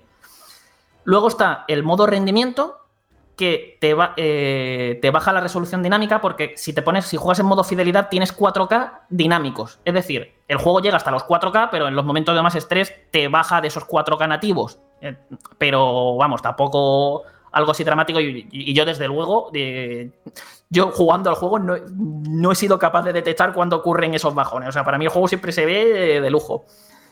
Y ya digo, entonces tenemos luego el modo rendimiento que te baja un poco la resolución. Eh, la resolución dinámica te la baja un poco y te. Y te quita el ray tracing. A cambio, te permite jugar a 60 imágenes por segundo. También, evidentemente, pues hay recortes gráficos aquí y allá. Ya digo, eh, no ves los escenarios tan recargados. Hay algunos efectos que, que faltan por ahí. Y luego tendríamos, por último, el modo rendimiento ray tracing o como lo llaman en español, rendimiento trazado de rayos, que es como... ¿Cómo se le llama esto? Y este modo es lo mismo, pu- puedes jugar a 60 imágenes por segundo, te mantiene el ray tracing, pero un ray tracing como muy suavizado. No es tan, no está tan elaborado, no es tan bueno como el que tienes en modo fidelidad. Es un... Está muy atenuado el efecto de los reflejos y demás. Como si hubiesen puesto las opciones de vídeo en bajo, pues algo así lo notas baja la resolución todavía más que en rendimiento. Y en tema de efectos y demás, yo lo he visto muy parecido en cómo se ve. O sea, los tres modos realmente se ven geniales y funcionan todos súper estables. Y ahí esto ya es una cuestión de puros gustos y preferencias personales de cada uno. No, no os puedo decir, jugad en este modo que es el mejor. No, es algo al final. Porque los 60, jugar este juego a 60 imágenes por segundo es glorioso. O sea, además, pensar el estilo cartoon visual que tiene de dibujos animados, de película animación, imaginaoslo esto moviéndose con todas las animaciones a 60 imágenes por segundo. Es un auténtico gustazo de ver y sobre todo de jugar a los mandos. Pero claro, por otro lado es que en modo fidelidad se ve, vamos, como una película de animación directamente ya. Entonces, ahí ya que cada uno decida. Yo incluso os diría que como el juego tiene un modo desafío, que sería un nuevo juego plus de toda la vida, que le deis dos vueltas, jugad uno con modo fidelidad y, eh, para verlo, para, para ver hasta dónde puede llegar vuestra consola. Y ya el otro, ya miráis si os quedáis con el modo rendimiento, el rendimiento ray tracing, para gozarlo también a 60 imágenes por segundo. Y al menos así os pegáis el gustazo. Yo una punta aquí cuando analizamos PS5 y Xbox Series X, que eh, hablamos que todos los juegos iban a 60 frames y yo estaba súper contento y dije que, que me parecía que iba a ser un estándar en esta generación, que todos los juegos al menos te iban a dar la opción. Y entiendo hay gente que sospechará que no, porque claro, no era lo típico, ¿no? Los 60 frames en consola. Dijeron, bueno, esto porque son los primeros juegos. En cuanto empiezan a llegar juegos tochos, esto ya de los 60 frames se va, lo van a quitar y vamos a volver a los 30. Y yo creo que no. Creo que esto de los 60 ha llegado para quedarse en las consolas y va a ser siempre una opción. De hecho, en nuevo Horizon ya han dicho que va a tener un modo también a 60. Así que yo espero que durante toda la generación nos echen para atrás. Siempre, siempre, siempre todos los juegos tengan un modo a 60 y que me dejen a mí elegir si, quiero jugar a 60. Y de hecho, la, es que la prueba PS5 tiene las opciones, tiene un- una configuración que, que puedes poner que siempre los juegos se activen con el modo rendimiento. Así que sospecho que es como una directriz de Sony a sus estudios que todos sus juegos incluyan eh, un modo a 60. Así que yo estoy hiper contento porque soy un fanboy de, de los 60 en consola y eso, que, se queden ya para siempre. Yo tengo un par de preguntas, Carlos. La primera es más a nivel de, de diseño de juego. O sea, entiendo que el, no sé, 90% de la- del juego es una aventura de plataforma y acción y tal, pero también están por ahí esos niveles de, de Clank. Primero, ¿qué tal están ejecutados? Y segundo, ¿cómo afecta eso al ritmo? Y la, bueno, la otra pregunta te la hago ahora después. Pues la verdad que los niveles de clan a mí me han gustado y no afectan en nada al ritmo y de hecho incluso ayudan a seguir metiéndole un poquito de variedad al juego. De hecho, creo que lo- los habré contado. Hay cuatro en todo el juego y te los resuelves en cinco minutos o cinco o diez minutos cada uno. O sea, es nada. O sea, dentro del cómputo global del juego es nada. Eh, es resolver tres puzzles cada vez que te toca un nivel de ellos y otra cosa. Y los puzzles están son muy sencillitos, los ves súper. Eh, prácticamente yo llegaba a cada puzzle, ya veía la- más o menos la solución. Y lo que tienes que hacer en esas fases es. Hay como muchos clanks que son como las probabilidades de clank, ¿no? De existir en el futuro y tal, de que lo que puede llegar a ser. Y esas probabilidades ah, avanzan como si fueran lemmings, van hacia adelante. Entonces tú tienes que ir moviendo plataformas y activando cosas con, unos orbes que van provocando diferentes efectos. Y con eso tienes que intentar guiarlos hasta la puerta de salida. Ya os digo, eh, esto lo entenderéis más, lo entenderéis mejor cuando lo, lo juguéis, pero mm, lo que te digo, Fran, eh, es que son nada, serán, serán media hora de jugar con clan en todos los juegos. Eh, no afecta y aparte ayuda a eso, a, a ese ritmo de estar haciendo las cosas todo el rato variadas, de, de que nunca sepas qué es lo que te va a tocar a continuación. Vale, vale, vale. Y la otra pregunta es, con todas las armas locas que hay y tal, en lo que transmiten esa arma en el DualSense, ¿qué crees que hace mejor uso del DualSense? ¿El, el Ratchet o el Astro's Playroom? Te diría que es Ratchet porque también te usa mucho los, los gatillos adaptativos de, de formas todavía más intensas dentro de un gameplay más complejo que el que tiene Astro Playroom. Aquí, por ejemplo, los gatillos eh, adaptativos, eh, según cuánto, eh, cuánto lo presiones o cómo los presiones, tienen unos efectos u otros para las armas. Ya no estamos hablando a lo mejor únicamente de, de tener dos modos de disparo, ¿no? Que, que hay armas que sí, por ejemplo, la primera pistola que tienes, si lo pulsas un poco, disparas como de forma súper precisa y de uno a uno, un poco disparo, sí, pum, pum, pum. Pero si, si lo presionas a, tope, eh, dispara, la pistola, pero súper rápido y se vuelve más impreciso. eh, los disparos se vuelven menos precisos.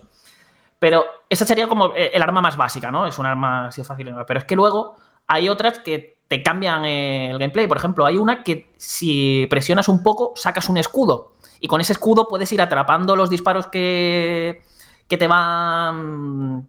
que te van lanzando los enemigos. Y si terminas de presionar hasta el fondo, haces estallar tu escudo, como pegando un golpe a todo lo que tengas delante, y encima devuelves todos los disparos que hayas atrapado. Luego hay otra arma, por ejemplo, que la típica que tienes que cargar un rayo láser, Entonces, cuando presionas un poco, lo vas cargando y puedes mantenerlo cargado. O sea, si no terminas, digamos, de superar el tope para llegar hasta el fondo, puedes mantener ese rayo completamente cargado y lanzarlo en el momento preciso que tú veas y cuando tú quieras. Eh, o incluso cancelarlo. Lo tienes cargado en el mando y esto a lo mejor en muchos otros juegos a veces es un poco tostón de tener el, un arma que la tengas que cargar y a lo mejor pues, ay mira, por ejemplo un juego que esté manejando un arco, tienes el arco cargado para tirar la flecha, pero ahora cómo lo cancelo, uy, voy a dar una voltereta a cancelar el disparo de la flecha, no, aquí simplemente sueltas el gatillo y el arma no se, no se dispara, la tienes que volver a cargar, pero el arma no se dispara. Entonces son esas cosas que eh, a lo mejor mm, no os vais a dar tanto cuenta jugando porque está hecho todo de forma tan intuitiva que vais a jugar y vais a estar presionando los gatillos y usando las armas, pero o sea, de una manera de la que no vais a, ser conscientes. Yo nunca, creo que en todos los juegos no he habido un momento en el que esté pensando en cómo estaba apretando los gatillos porque es algo que me salía solo, de forma completamente natural, porque está hecho de esa manera para que, para que tú lo uses bien. Y luego la retroalimentación áptica es una auténtica pasada. O sea, eh, eh, tiene efectos que yo no he visto en ningún otro juego de PlayStation 5 hasta ahora, porque, y creo que probablemente sea uno de los ejemplos más tontos que me he llegado a encontrar en todo el juego, pero lo- los hay mejores seguro, vamos, de cosas que vas a a notar en el mando. Lo típico de a lo mejor estar andando por la, por la nieve y estar notando cómo vas avanzando por la nieve, algo que ya, por ejemplo, vimos en Astro Playroom.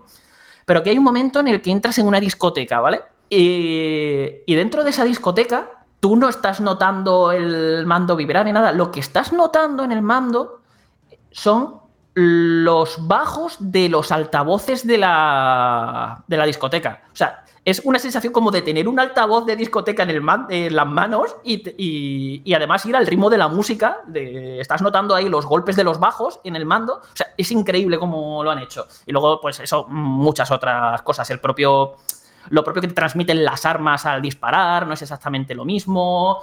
Eh, a lo mejor si estás disparando la típica Gatling eh, el, mando, el mando, vamos, em- es- te tra- empieza a vibrar de una manera súper exagerada y como si tuvieras algo incontrolable en las manos. Ya os digo, es una, es una pasada como usa el DualSense el juego. Carlos, y ya en relación al tema de las armas, eh, explícanos un poco si se pueden mejorar, si van subiendo de nivel y cómo las podemos ir desbloqueando, si hace falta el famoso raritanio de, de la saga. Y ya una segunda pregunta también en relación al, al tema audiovisual es cómo has visto la banda sonora y cómo funciona si has probado el juego con los cascos eh, Pulse 3D. Pues a ver, respecto a las armas, eh, funciona como prácticamente en todos los últimos Ratchet. Eh, consigues guitones, mm, rompiendo cajas, eliminando enemigos y tal, y esos guitones te vas a la tienda y te compras la- las armas. Luego, evidentemente, pues hay un arma que tienes que hacer algo más específico para desbloquearla, pero generalmente todas son así. Y luego, a medida que las vas usando, tú coges un arma, vas combatiendo con ella, la vas usando, va, ese arma va consiguiendo experiencia y va subiendo de nivel. A medida que vas subiendo de nivel, te vas a la tienda con el raritanio que vas consiguiendo por los escenarios, unos cristales que hay, eh, los inviertes en una especie de árbol de habilidades que tienen las propias armas y le vas desbloqueando mejoras. Eh, si habéis jugado al, Ratchet- al reinicio de 2016, funciona prácticamente igual todo este sistema. Y sobre el sonido, eh, volvemos a lo que llevo diciendo durante todo el análisis. Es probablemente el juego que mejor lo aprovecha el audio 3D con los pulse. Es completamente alucinante como estaba notando absolutamente por dónde me- venían los disparos, las, cada conversación que se escuchaba, los propios sonidos de ambiente, eh, todo lo que iba pasando. Porque tú, tú piensas este juego, la cantidad de cosas en pantalla que llegan a pasar entre las cosas que tiras tú con las armas, los enemigos que te vienen por todos lados, los propios efectos que tienen los escenarios, los momentos a lo mejor en los que estás que si que si ahora cambio de dimensión, que si ahora me muevo para allá. Eh, y, todo, o sea, es que te, te sientes dentro de- del juego. Mm, en la propia discoteca que, hab- que hablo, eh, que, que he comentado antes, que estás entre cómo estás escuchándolo, porque te parece que estás tú dentro de la discoteca, y el cómo vas avanzando, a lo mejor las conversaciones que está teniendo la gente por ahí y tal, las estás escuchando por donde te están viniendo, no sé, es alucinante el sonido 3D. Y la banda sonora, ya que lo preguntas, a mí me ha encantado. La ha compuesto el mismo compositor de, de Thor Ragnarok, la, la película de Marvel, y creo que lo, ha- lo ha clavado porque pilla muy bien lo que es el tono aventurero, épico y de tensión que, que pide esta saga. le da personalidad, que es algo como muy difícil que cada. En, este tipo como de superproducciones, que. O sea, hay muchas melodías que se os van a quedar ahí. que vais a recordar. A mí. Esto es algo que me ha pasado muy, muy, muy pocos Ratchet, por ejemplo, y en muy pocos. Y generalmente mm, me pasa poco en juegos de, de Sony. De, o juegos así de superproducciones muy con bandas sonoras muy cinematográficas y aquí la verdad es que lo clava porque eh, intenta jugar con muchos estilos para adaptarse a cada planeta. Es como que, como que a la hora de componer la música ha tenido muchísima libertad eh, para, jugar mucho y adaptarse a lo que quiere transmitir cada planeta y cada situación. Por ejemplo, hay un- uno de los planetas que, que tiene dos dimensiones, ¿vale? Lo que he comentado antes. Ah, Que además esto es alucinante porque eh, hay unos cristales que te permiten cambiar de una a otra. No, no cambias tú de dimensión porque digas tú, ¡hala! Me, me cambio, no. Tienes que llegar a unos cristales y pulsarlos. Pero todo sucede en tiempo real en cosas de eh, lo que tarda la animación en pegar el martillazo o, o pegarle con la, con la llave. Tú eh, tienes el, el cristal ahí, le das y tú sigues jugando. Y, y sigues jugando y ves como todo el escenario se transforma y ha cambiado de, de dimensión. Y todo eso en tiempo real. Es, es O sea, a mí me ha pasado, y probablemente os pase a vosotros, de. eh, estamos tan acostumbrados a los tiempos de carga a día de hoy que yo pulsaba el cristal y me quedaba quieto y me quedaba esperando a que se moviera todo para seguir jugando. Y yo, no, pero si es que, es que no he perdido el control, es que esto sigue jugando. Y, me, y me ha pasado, me pasaba varias veces ahí de no ser consciente eso de, de ostra, que he pulsado algo para cambiar de escenario y es, es que sigo, o sea, que sigo jugando, que no, no tengo que esperar nada. Yo, Y- Carlos. Sí, ah, bueno, perdona, perdona, que no habías acabado.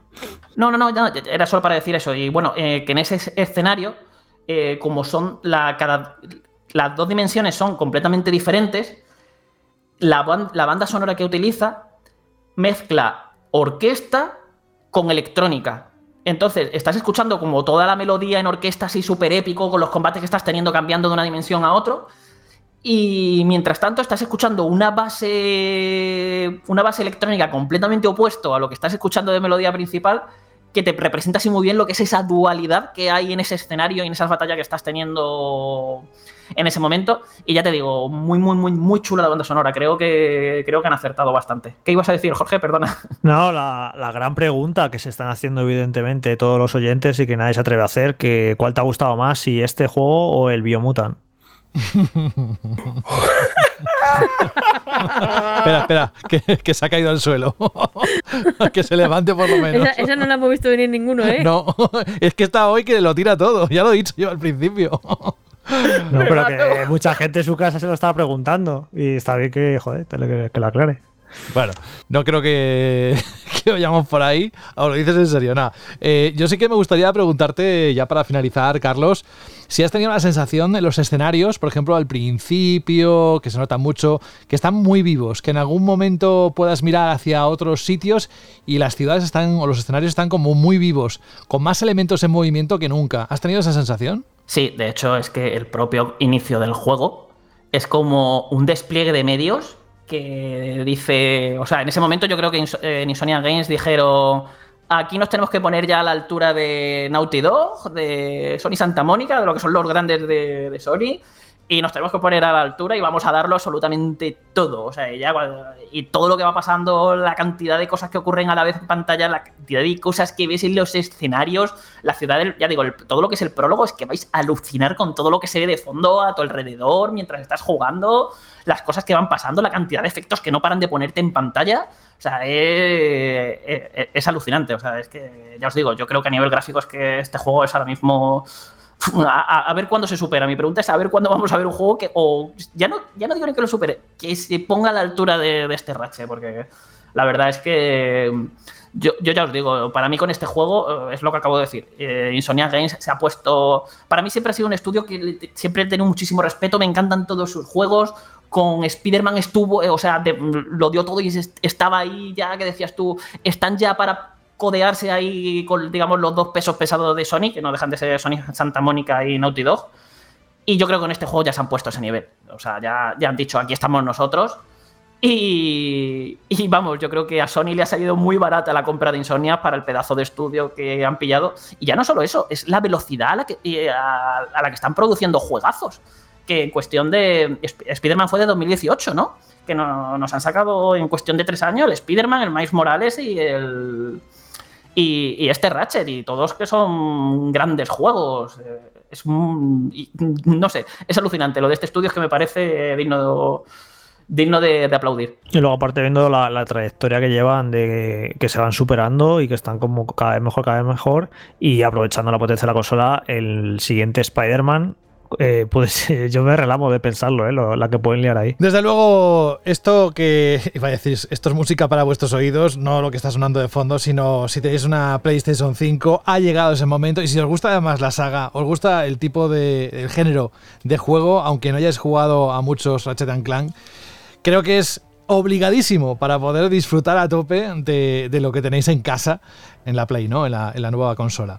Carlos, hago así para acabar, eh, como colofón, que te ayude a- decir aún más lo que se pierden si no juegan este juego. Yo creo que ya está un poco todo dicho, pero voy a aprovechar ahora que lo has mencionado, que no le tenga la gente miedo a meterse en el juego por no haber jugado ningún Ratchet anterior. El juego es secuela de Ratchet Nexus, un juego de 2013, que, de, de PlayStation 3, pero han escrito muy bien la narrativa.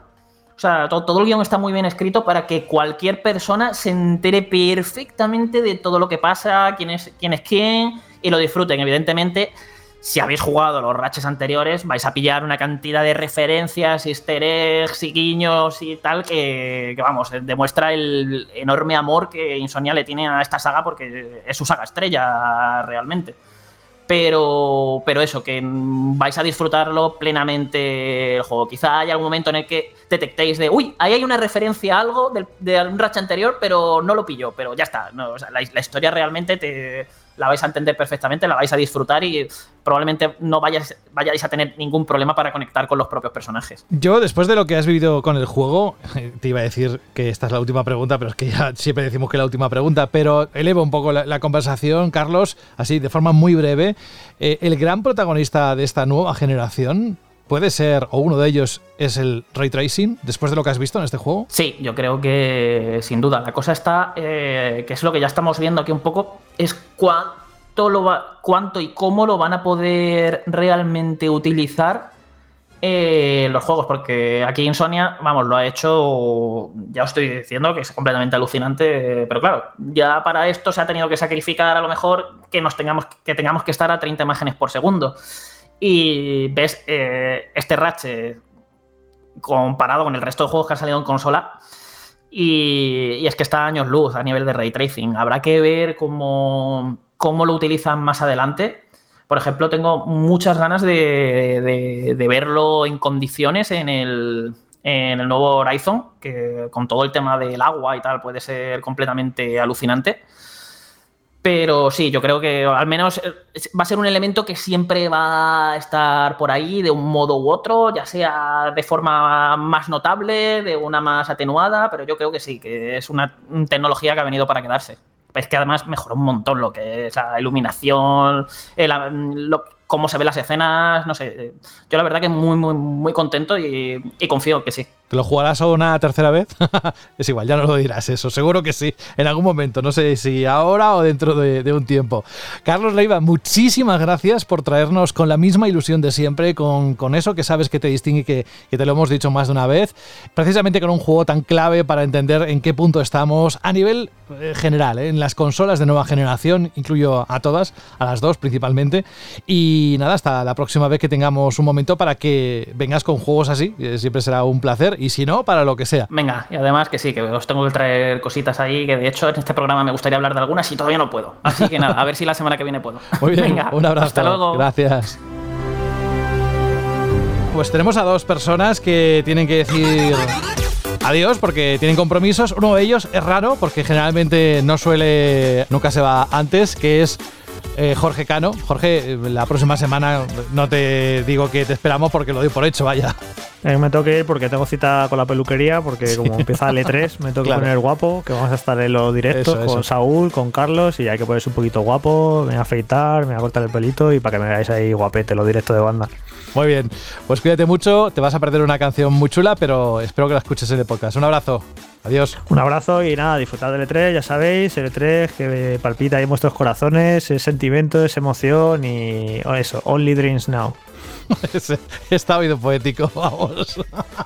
Gracias. Y la otra persona que se tiene que ir, y espero también te hago extensivo lo que le he dicho a Carlos, porque no solemos teneros eh, tanto como nos gustaría con, la, con más alta frecuencia. Así que, Sara Borondo, te agradecemos primero que estés con nosotros, que hayas participado en este capítulo número 40 y te pedimos, no te invitamos, te pedimos que antes de finalizar la temporada, no sé si el último programa o el penúltimo, estés con nosotros, ¿vale? Hombre, por supuesto que sí, en cuanto pueda, ya sabes que me escapo y aquí que estoy a daros un poquito la tabarra. Un besito para todos. Otro para ti, gracias, Sara. Nos quedamos, Alberto, y también Fran, ¿eh? Os preguntaréis que dónde está Rubén Mercado. Pues Rubén hoy ha dicho, y no lo comentaba al principio porque no lo tenía totalmente claro, pero nos ha dicho que, le excusemos, que, no ha podido asistir, tenía un compromiso familiar muy, muy, muy importante, y, nada, que la próxima semana nos cuenta la solución del último reto de la cacería 4.0, pero que os recuerde, me dice, y en grande, ¿eh? recuerda a los oyentes que ya ha acabado esta, esta semana acaba el plazo para responder al último reto de la cacería. Así que solo nos queda decir cuál es la solución, los ganadores y antes de que acabe la temporada, el reto en el que cantabais esa canción o esas canciones, que va a ser un momento de, echarnos unas risas eh, solidarias, ¿eh? ¿eh? Lo digo porque nadie se va a reír de nadie. Es para que todos lo podamos escuchar, los oyentes puedan participar de ese momento bastante divertido. Vamos, Alberto, un momento con lo que tenemos esta semana que contar sobre tu tienda videojuegos.com. Por supuesto, porque creo que se vienen cositas, ¿no? Como dice el meme de Twitter. Se vienen cositas, por ejemplo, si alguien quiere hacerse con el Ratchet Clank, una dimensión aparte del cual hemos hablado durante unos cuantos minutos, que sepan que se llevan una funda Glow in the Dark y el precio es de 69,99 euros. Pero también están los últimos días para hacerte con las ofertas de Days of Play, ¿verdad? Exacto, y de hecho tenemos ahí juegos como The Witcher 3, eh, Will Hunt, la edición juego del año para PS4 por 19,49 euros, el Marvel Avengers por 28,99 euros, tanto para Play 4 como para Play 5, el juego de Star Wars, el último, el Squadron, es en el que vas pilotando naves por 18,99 para PS4, o si ahora que viene la Eurocopa te apetece echarte un partidito de fútbol, pues tienes el FIFA 21 por 18,99 euros también para PS4. Qué bien lo haces. Pues mira, ya sigue tú con lo último que hay, que además tiene que ver con los lanzamientos de este mes. Bueno, es que encima tenemos unos lanzamientos agarrados, ¿eh? Atentos a esto. Tenemos el Mario Golf, que es el nuevo juego exclusivo para Nintendo Switch, por 54,99 euros. El Scarlet Nexus, este juego del que nos hablaba Fran hace unos cuantos programas, por 63,99, tanto para PS4 como para PS5, como para toda la familia de consolas Xbox. Y atentos a esto, nostálgicos, el nuevo Alex Kid por 26,99 euros para PS4, PS5 y Xbox. Y un poquito más caro por 29,49 euros para la consola de Nintendo, Nintendo Switch. Qué bien, qué bien. Yo le voy a decir a Rubén que lo vas a hacer tú todas las veces, ¿eh? Porque. Yo me apunto. Si es que, ¿sabes lo mejor, José? Porque ahora voy a. Es que incluso esto me viene bien, porque voy cogiendo y digo, ah, aquí está este juego. Bueno, pues lo pongo, pum, para el carrito. Porque es que encima la página ha mejorado tanto que coges el juego, tienes la carátula, es impresionante. Sí, sí, pero nada mejor que ir a la página web y no vender historias, de verdad. Tu tienda de videojuegos.com, ya está, no tenemos que decir nada más. Eso sí, si queréis seguirlos a través de las redes sociales, podéis hacerlo a través de Instagram o Twitter en la cuenta arroba ttd videojuegos. Y ahora llega un momento en la vida de todo hombre y de toda mujer en, en la que hay una pregunta, hay una respuesta y eso es básicamente lo que Alberto cada semana nos ofrece con su Chirly Pregunta.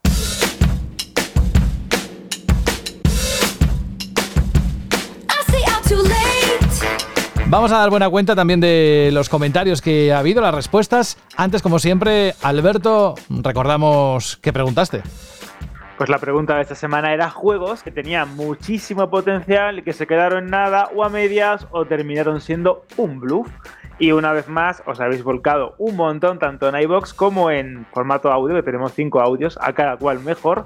Y vamos a comenzar, José, si te parece, por José Garry, que nos decía lo siguiente en iBox: The Last of Us 2. No es troll, es verdad. toda la trama de Abby me resultó excesivamente larga y pesada. La primera mitad del juego es un 11, pero el resto, bueno, pues aquí tenemos la opinión de José.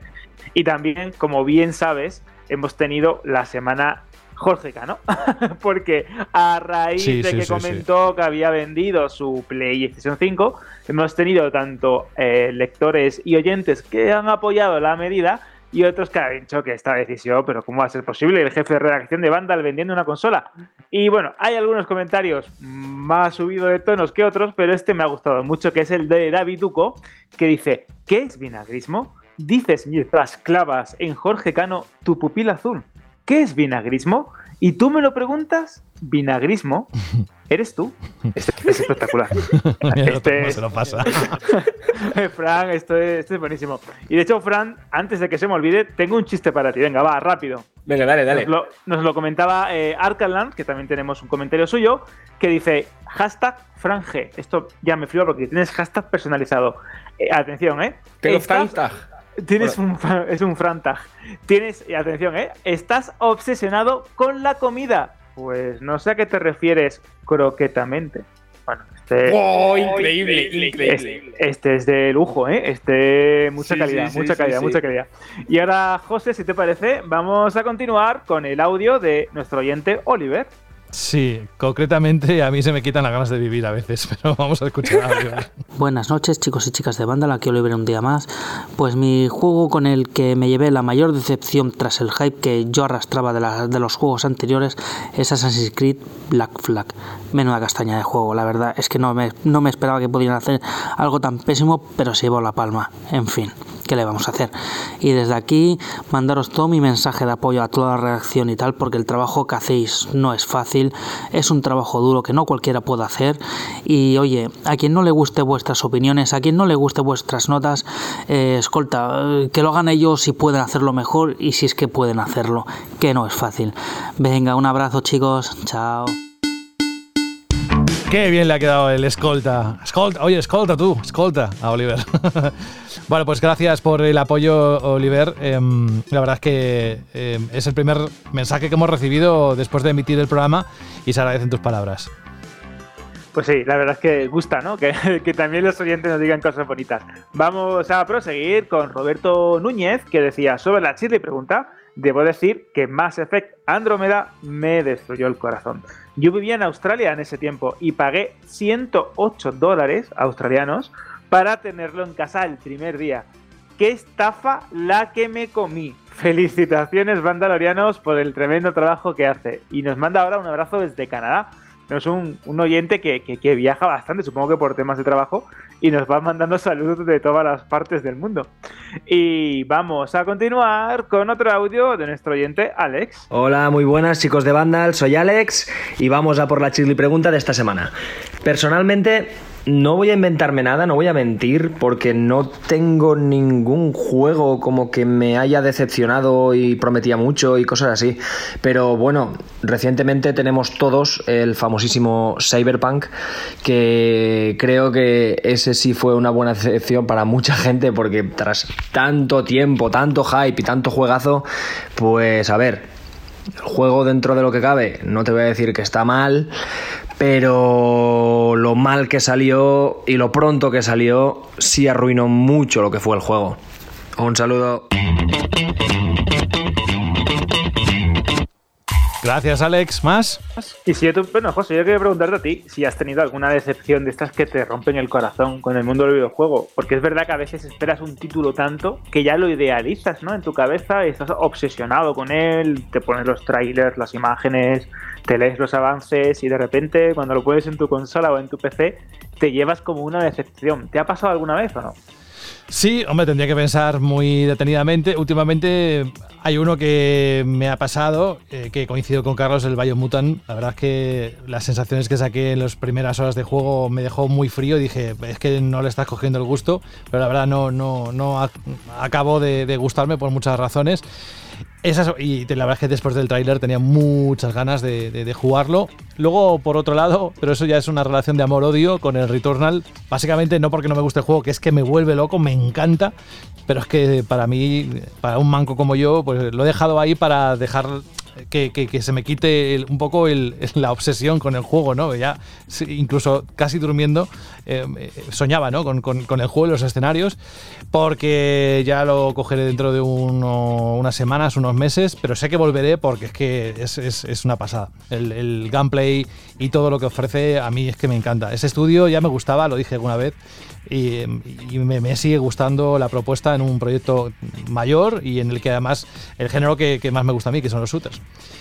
Ahora, como diría Fran, retornarás al Returnal. Retornarás al Returnal. Sí, bien sí. hilado, bien hilado, bien hilado. Sí, sí, sí. Ay, no, ay, no, pero ya, estamos- eso ya lo sabíamos, lo traíamos de casa, eh, que ya lo habías hecho el chiste, o sea que... Ya, ya- ya venimos ya pasados de vueltas. Vamos a continuar con Richie Bolas, que dice, el juego que me tenía muy ilusionado y luego nada de nada fue The Order 1886. Este mundo tenía unas posibilidades para hacer una saga bestial y se quedó un poco como en la fiesta del corcho. ¡Pua! Y se acabó. De hecho, es verdad lo que dice Richie, que este juego tenía un trabajo increíble de Red Down en cuanto a ambientación. Habían construido una historia que iba a dar mucho de sí con el tema de las logias, con los diferentes seres sobrenaturales y desgraciadamente pues no recibió el apoyo de Sony porque el juego se quedó ahí en mitad de nada, recibió más palos de la cuenta y no, no triunfó. Pero sí que es verdad que hubiera sido una, una saga muy, muy, muy, muy interesante. Y vamos a continuar también con un comentario anónimo que dice: Mi tráiler más esperado fue Tales of Arise. Y es que desde que terminé el Berseria en 2017 lo he estado esperando. Bueno, este comentario también pues está como con hype, ¿no? Por el E3 y está esperando un nuevo tráiler, fecha de lanzamiento de este juego de rol. Bueno, también tenemos el comentario de Amanator, que yo esto lo imagino un poco rollo Terminator, ¿no? Amanator. A mí Amanator me suena a ensalada. No sé si Amanator. Sí, porque, Ensalada Amanator. eh, sí, por por- favor. sí, porque es que en catalán es amanida. Entonces, Amanator es como el que hace la ensalada. No sé si va por ahí o me lo estoy inventando, pero a mí me suena al que hace la ensalada. A partir de ahí, imaginación al poder. Ostras, bueno, eso, ¿no? Un robot que hace ensaladas. Dice, una vez, totalmente de una vez más, perdón, totalmente de acuerdo con Rubén. La gente espera el fallo del rival con el cuchillo entre los dientes. Otra cosa es que no se quiera ver. Esto nos comentaba en relación al debate también que tuvimos la semana pasada sobre la guerra de consolas, sobre si estaban los públicos un tanto polarizados en función del color de su máquina. Y bueno, creo que también eh, lleva bastante razón. Muchas veces buscamos el fallo y atacamos ahí sin, sin pensar demasiado. Y vamos a proseguir con el audio de Israel. Hola, gente de Vandal. Nada, aquí Ra de nuevo con la preguntilla de la semana. Pues yo creo que para mí, de la historia reciente del videojuego, el mayor fiasco, la mayor decepción ha sido Anthem, un juego con el que BioWare yo creo que tenía las llaves para haber montado una franquicia al estilo Destiny que durase mogollón de años. Y la verdad es que sí, era un juego excelente en el apartado artístico y de gameplay, pero es que fallaba en todo lo demás. Pues nada, chicos, un saludo, hasta luego. ¿Ves? Este es otro de la lista. El Sí, que ha de dicho hecho, Israel. Lleva razón, porque lo estaba pensando. Es un juego que me encanta a nivel artístico, me flipaba la ambientación, creía que tenía algo, tenía un poco de personalidad, ¿no? En comparación a todo lo que había en, en aquella época. Y bueno, pues ya sabemos cómo salió y, y cómo, cómo ha acabado el, el juego de, de, de BioWare. Tenemos un comentario de José Castillo Ferrandiz, que es un poco largo, pero creo que merece la pena leerlo porque va en relación al speech y a cómo Jorge no ha vendido su Play 5, que ha sido, y repito una vez más, trending topic en los comentarios de iVox. Dice Jorge Cano, siempre me encanta escucharte, pero ayer cuando estaba en el trabajo escuchando el programa con los auriculares y dijiste que vendiste la PS5, me volaste la puta cabeza. No puedo estar más de acuerdo contigo. Tengo en la cabeza comprarme una Play 5, pero quizás no es el momento. No hay ningún, no hay ningún solo juego que me vaya a hacer comprar la consola y ni de coña me voy a gastar ni 70 ni 80 euros en un videojuego. Creo que esperaré a ver la versión de Cyberpunk 2077 de Play 5 y ese será el primer juego que me hará comprar una consola, pero lo haré cuando valga 49 euros o menos. Aún así me queda mucho tiempo para hacerme con una de estas máquinas. Mi objetivo ahora es ver cómo será la Switch Pro o la Super Nintendo Switch, como decía Fran también antes en, el programa, porque si es lo que se dice, será la próxima consola que me compre. Tengo Switch desde el lanzamiento y ya va pidiendo a gritos una renovación. Jorge Cano, eres un máquina, me flipas. Un saludo. Bueno, aparte de este fanático de, Jorge, también tenemos un montón de detractores que yo creo que podríamos rellenar una hora del programa entera con, con, ellos. Y vamos a continuar con el audio de Hugo. Muy buenas a todos, Vandalorianos. Es la primera vez que me animo a enviaros un audio, aunque llevo años siguiéndos. Y el juego que más me decepcionó así fue el Mass Effect Andrómeda. Me he pasado siete veces la trilogía original, incluyendo el nuevo remaster, y me había cogido una semana para subir el Mass Effect Andrómeda a mi, canal de YouTube y al tercer capítulo de la serie lo tuve que dejar porque no era normal el cambio que había habido entre los tres primeros Mass Effect y este. Yo creo que intentaron adaptarse a las nuevas tendencias, lo hicieron de una manera muy extraña, BioWare se ha alejado mucho de lo que la hizo famosa y fue una decepción absoluta, un juego correcto, pero, pero nada que ver con la trilogía original. ¿Qué tuvo que pasar ahí en esa dirección para que cambiaran la perspectiva de lo que era el juego? Pero bueno, un saludo. Gracias, Hugo. Interesante también esa reflexión. Y nos la apuntamos también a la lista. También a la lista. De hecho, lo que comenta Hugo, creo que nuestro compañero Juan Rubio tiene algunos, lo que pudo ser, hablando de, del Mass Effect, de cómo cambiaron el concepto de videojuego, y hay un montón de artículos y reportajes sobre esto, porque creo que eh, toda la debacle ¿no? de BioWare da literalmente para un par de libros, porque es increíble cómo inventaron unas cosas, unas mecánicas, unos sistemas de generación de mundos, eh, al final lo desecharon, volvieron otra vez al, punto de partida. Bueno, un, un jaleo. Y como comentaba al comienzo de la sección, tenemos un comentario de Arkland, que también pues, se declara absolutamente fan de nuestro José Caro. Dice, sería cojonudo querer comprar la Play 5 de segunda mano y encontrarte con este hombre. Yo retomé el mundillo de las consolas gracias a Nintendo Switch, ya que con PS3 no supe ver eh, sus joyas y me quedé anclado en mis sagas favoritas, que precisamente estaban pasando por una decadencia que todavía arrastran con algún que otro acierto. Así que, cuando salga la nueva Nintendo Switch, yo también tendré que elegir. Y la roja me tira mucho. Me estoy imaginando el Bloodborne en la nueva Switch. Esto a ver si, si es capaz, porque es un juego de Sony. Dice, un saludo, equipazos. Y ya vamos a finalizar con el audio de Anz y cuando termine Anz pues leeremos el comentario de Superbrock. Hola bandaleros, soy Anz y lo primero que quería deciros es que siento mucho haber enviado los audios mal, eh, no era consciente de este problema y es que efectivamente era el móvil que tarda unos segundos en empezar a grabar y bueno, eh, lo siento mucho de verdad.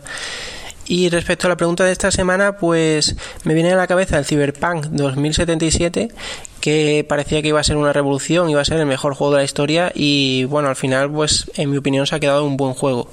Y luego el otro es el Biomutant, que también me, parecía el tráiler que pintaba muy bien y, y tenía ganas y al final pues se ha quedado en nada. Un saludo, chao.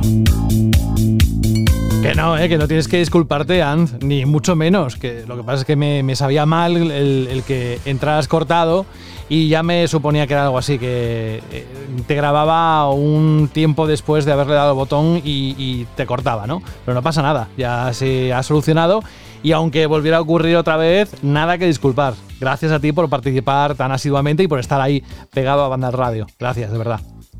Y vamos a terminar, como comentaba, con el comentario de Superblock en, en también, que dice: Sobre el debate interesantísimo del cambio de política de Sony, lo único que espero es que estos juegos, que finalmente salen en las dos consolas, tengan el mismo precio en ambas, no a 80 lareles. En lo que se refiere a la Shirley, me peó muchísimo el juego Blur cuando vi el anuncio en televisión. Tanto que en cuanto se acabó el anuncio bajé a comprarlo. Solo jugué esa tarde. Saludos. Y bueno, eh, creo que esto nos ha pasado a más de uno, ¿no? El tráiler, un anuncio, lo que sea, de caer en la tentación de comprar el juego y después descubrir que precisamente el anuncio estaba muy bien hecho porque han conseguido que te pilles el título, pero el juego a lo mejor te decepcionaba. ¿Y ya está? Pues sí, ya vamos a empezar a preparar ese ambiente E3, ¿no, José? Eh, sí, vamos a sacar las palomitas, ¿no? Y la bebida, la cerveza, lo que quieras. Porque la pregunta, Shirley, de la semana que viene es: quiero que me vayáis contando vuestros momentos y juegos preferidos del E3 2021 y si podéis, que hagáis un top 3 con estos momentos o juegos preferidos para que sea más fácil leerlo. Y si eso, pues podemos hacer un top, ¿no? Como solemos hacer otros años, del juego más odiado, el juego más visto, el que más desean los oyentes de banda al radio. Así que ya sabéis, vuestros momentos preferidos de la feria del videojuego y aquellos títulos que más esperáis. Eso, que queréis hacerlo a través de voz. Pues lo podéis hacer como siempre a través de la cuenta de correo radio.vandal.net. ¿Que queréis ir a iBox y en los comentarios?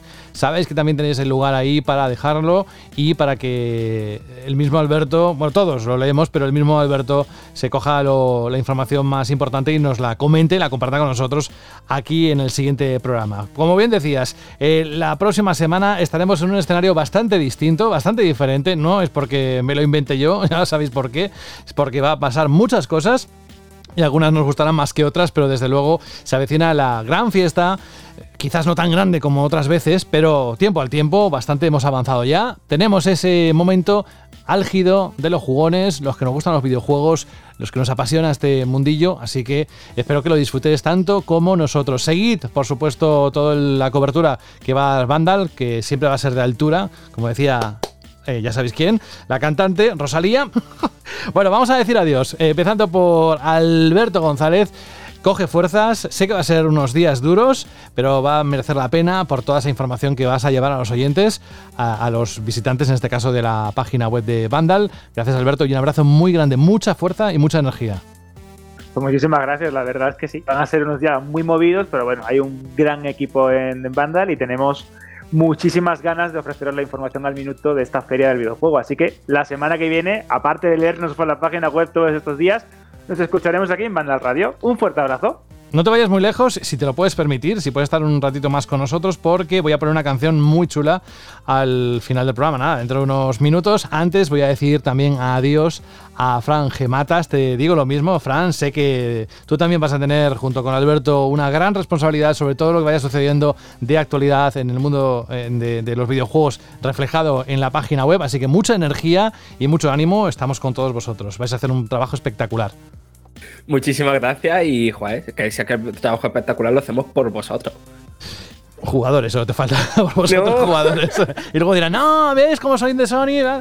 No, eh, y, y por supuesto los directos que, que se van a hacer dentro del canal de YouTube de, de Vandal. Bueno, lo dicho, que nos vamos ya. El resto ha sido despedido durante el camino. O sea que vamos con una canción de un oyente que la verdad es que me encanta poner este tipo de canciones. Me gustan todas, pero eh, este tipo eh, más todavía. Eh, tenemos a nuestro amigo Usai, espero que te diga bien el nombre, Usai, que dice lo siguiente. Queridos amigos de Vandal, mi nombre es Usai y hace años que disfruto con vuestro trabajo. Muchas gracias. Como cuarentañero, lamentablemente me vuelvo cada vez más coleccionista que jugador. Por eso de las responsabilidades, familia y demás. Aún así, no me rindo. Me encantaría que acabaseis el programa con una de mis canciones favoritas que pertenece al sublime, ojo, Metal Gear Solid 3 Snake Eater, que da título al juego y está magníficamente interpretado por Cynthia Harrell. Un fuerte abrazo, Usai Martínez. Pues nada, tus deseos son órdenes para nosotros. Vamos con esta canción que eh, el juego se lanzó el 4 de marzo de 2005 para PlayStation 2, como muchos sabréis. Cynthia Harrell es una cantante conocida precisamente por la canción I Am the Wind del videojuego de Konami de 1997 que lleva por título un gran desconocido, Castlevania Symphony of the Night, ¿verdad? Pues bien, en 2004 esta cantante interpretó esta canción de Metal Gear Solid 3 Snake Eater que se llevó varios premios. Con esto me despido. Saludos de José de la Fuente. Buen E3 a todos y a todas.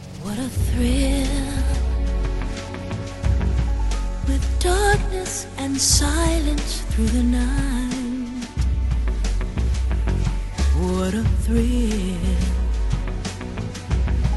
I'm searching and I'll melt into you. What a fear in my heart, but you're so supreme.